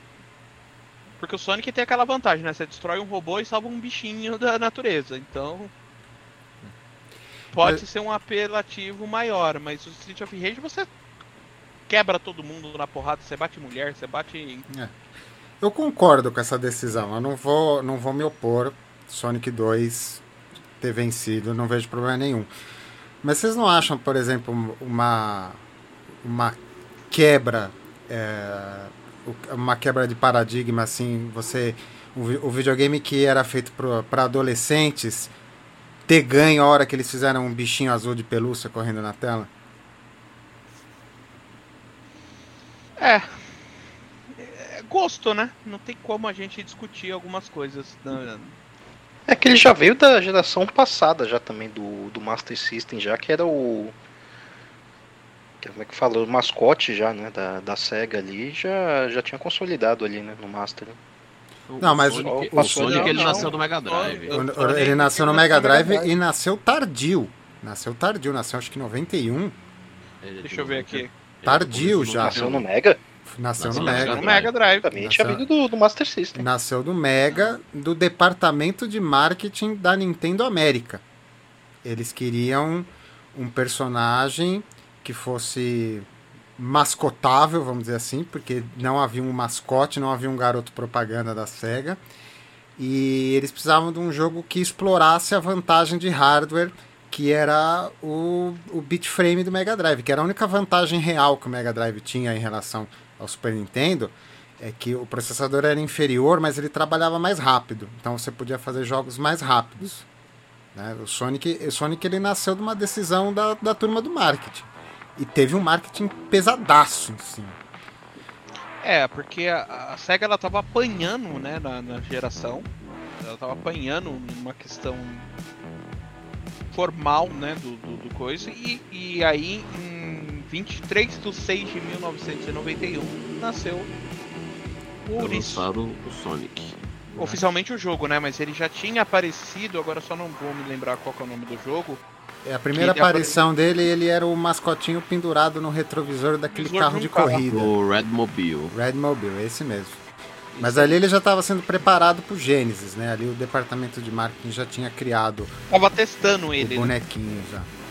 É, eles já estavam começando a mostrar a imagem, já estavam começando a mostrar a tela. O jogo, o conceito do jogo já estava sendo lançado ali. Mas tá o... bom. Decretamos a vitória do Sonic. Tô orgulhoso dessa lista. Os quatro primeiros são. Nossa, se você tiver um Mega Drive e você tiver só esses quatro primeiros jogos, você tá muito feito na vida. Você vai ter uma diversão garantida por um tempasso. Se você pegar os 16, então, você não precisa de mais videogame na vida. Né? Os 16, então, né? Os 25 da lista original, então, né?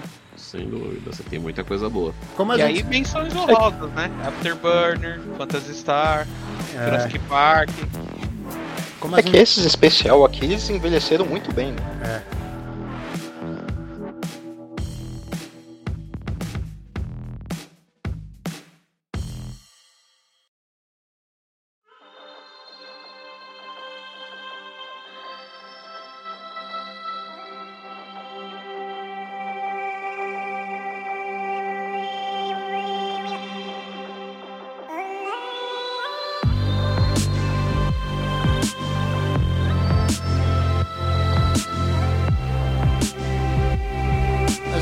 estendeu, a gente não vai ter nerdices essa semana. Mas eu vou dar direito a vocês, cada um de vocês, dar uma menção honrosa. De preferência de jogos fora da lista. Pode ser os 20, pode estar dentro das 25 primeiras, mas fora desses 16. Mostra as 25 primeiras aí de novo aí pro povo.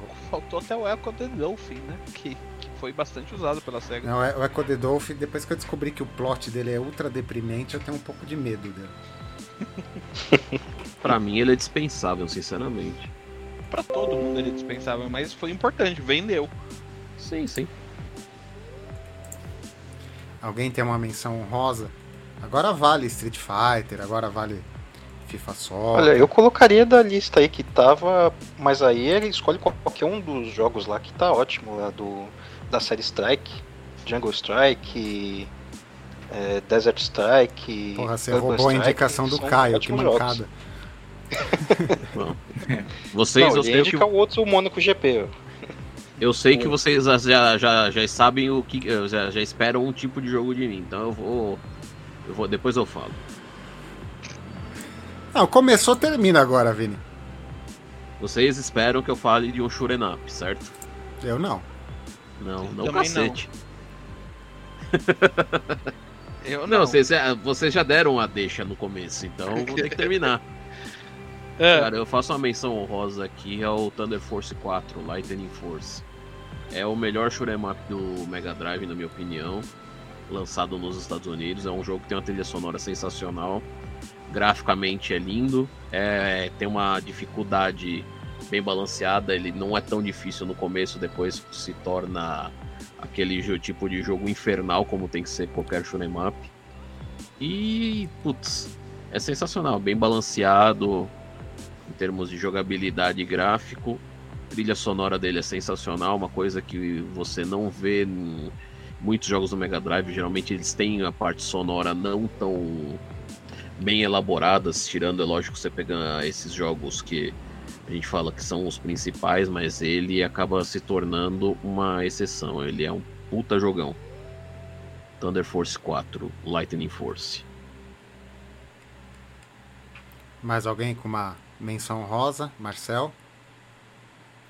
Ah, não, eu joguei muito pouco o Mega Drive.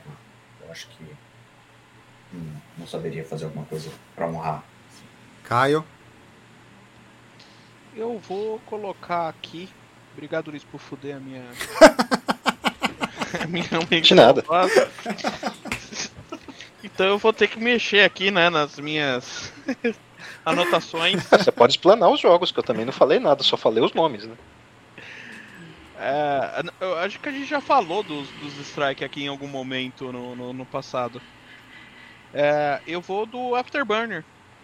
Foi um, um- uma- foi legal o que fizeram do, do arcade pro, pro console. Não ficou devendo. E é divertido você jogar. Ainda mais porque assim, na época que esse cartucho chegou mesmo no Brasil, tava uma época que tinha Top Gang, o primeiro, que zoava com Top Gun, tinha o Top Gun. Tava tendo a Guerra do Golfo, então assim, tava pra se divertir bastante com esse com esse jogo aí. Ou os Spider-Man também. Qualquer um dos dois é bem divertido. Menos o Super-Homem. Vou fazer, vou fazer duas menções honrosas, até porque o Marcel não fez nenhuma. Uma vai pro pro X-Men 2 Clone Wars, bom jogo, É um belo jogo, é um realmente. belo jogo, um beat'em um beat'em up, é, com com uma arte fantástica, né? Os, os- os personagens daquela época legal, daquela época gostosa da, da- dos X-Men, no, anos Se quiser 90. colocar umas fotos na tela de Thunder Force, de X-Men 2, seria legal pro pessoal. Não, um- O podcast é de áudio, né? É uma novidade, né? É que o Marcel não conhece, ele acabou não pegando também, né? É, ele, ele vê na casa dele ali. Isso é chato, hein? Não tem, né? Não vai ficar pitando aqui, vai, vai ficar Tem- vazando tem- áudio na gravação. Tem, tem problema aí. Lá no Canadá é muito violência pra eles, eles não conseguem ver isso aí. A internet bloqueia. É, mas o GTA Bolívia foi feito no Canadá. Mas Não. que não foi. Algum canadense teve que passar uma estadia no- na- na Bolívia. Coitado do cara. Mas veio- Saber veio que aqui que os canadenses, mesmo sendo tão incompetentes pro jogo, por que, que os caras recebem tanta autonomia pra fazer tanta coisa, cara? Subsídio. é, eu acho que é barato montar uma empresa no Canadá, né? Então os caras vão tudo pra lá. Su- é, subsídio. Tem um amigo meu que tá, acho que no mesmo lado que o, que o Marcel aí do Canadá, e ele é programador.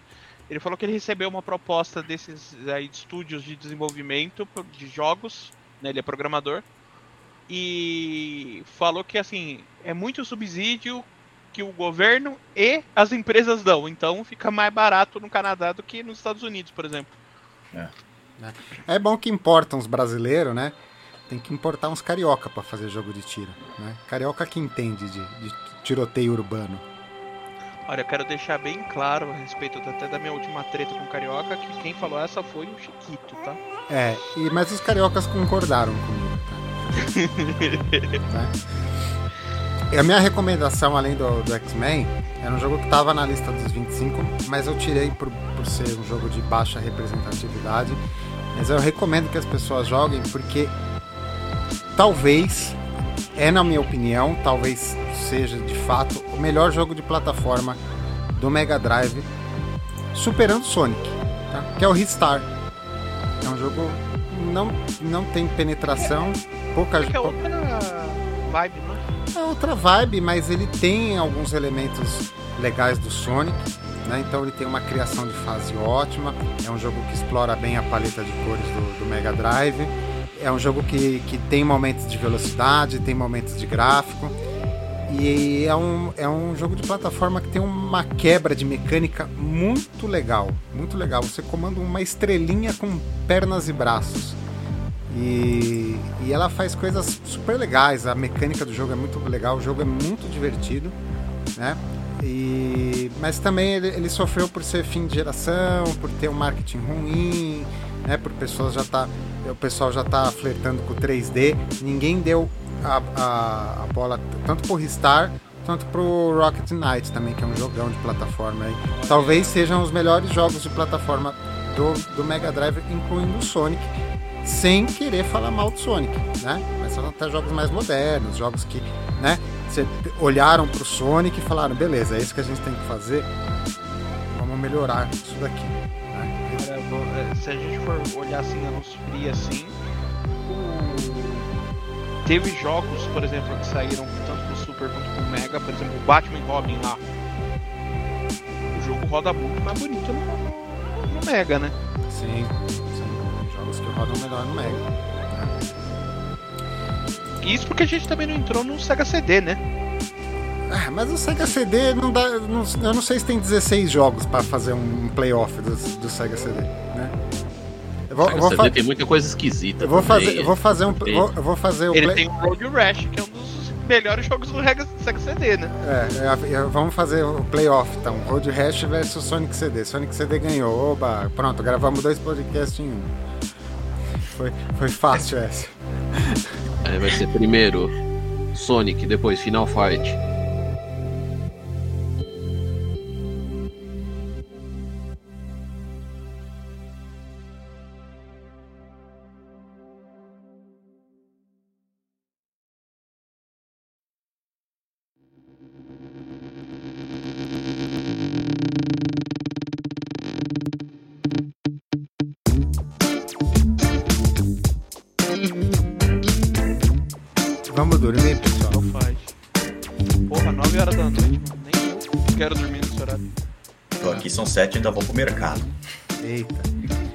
Então vamos encerrar esse. Ah não, peraí, faltou o eco aqui. Só eu tenho eco. Vamos encerrar então esse podcast de hoje. Queria agradecer a presença de todos vocês. Agradecer a presença do novo membro. Já, já faz parte do time aí. Já está convocado para todas as próximas. Aí. Mande notícias do, do Canadá pra gente. Valeu, turma. Obrigado. Até a próxima. Falou. Valeu. Falou.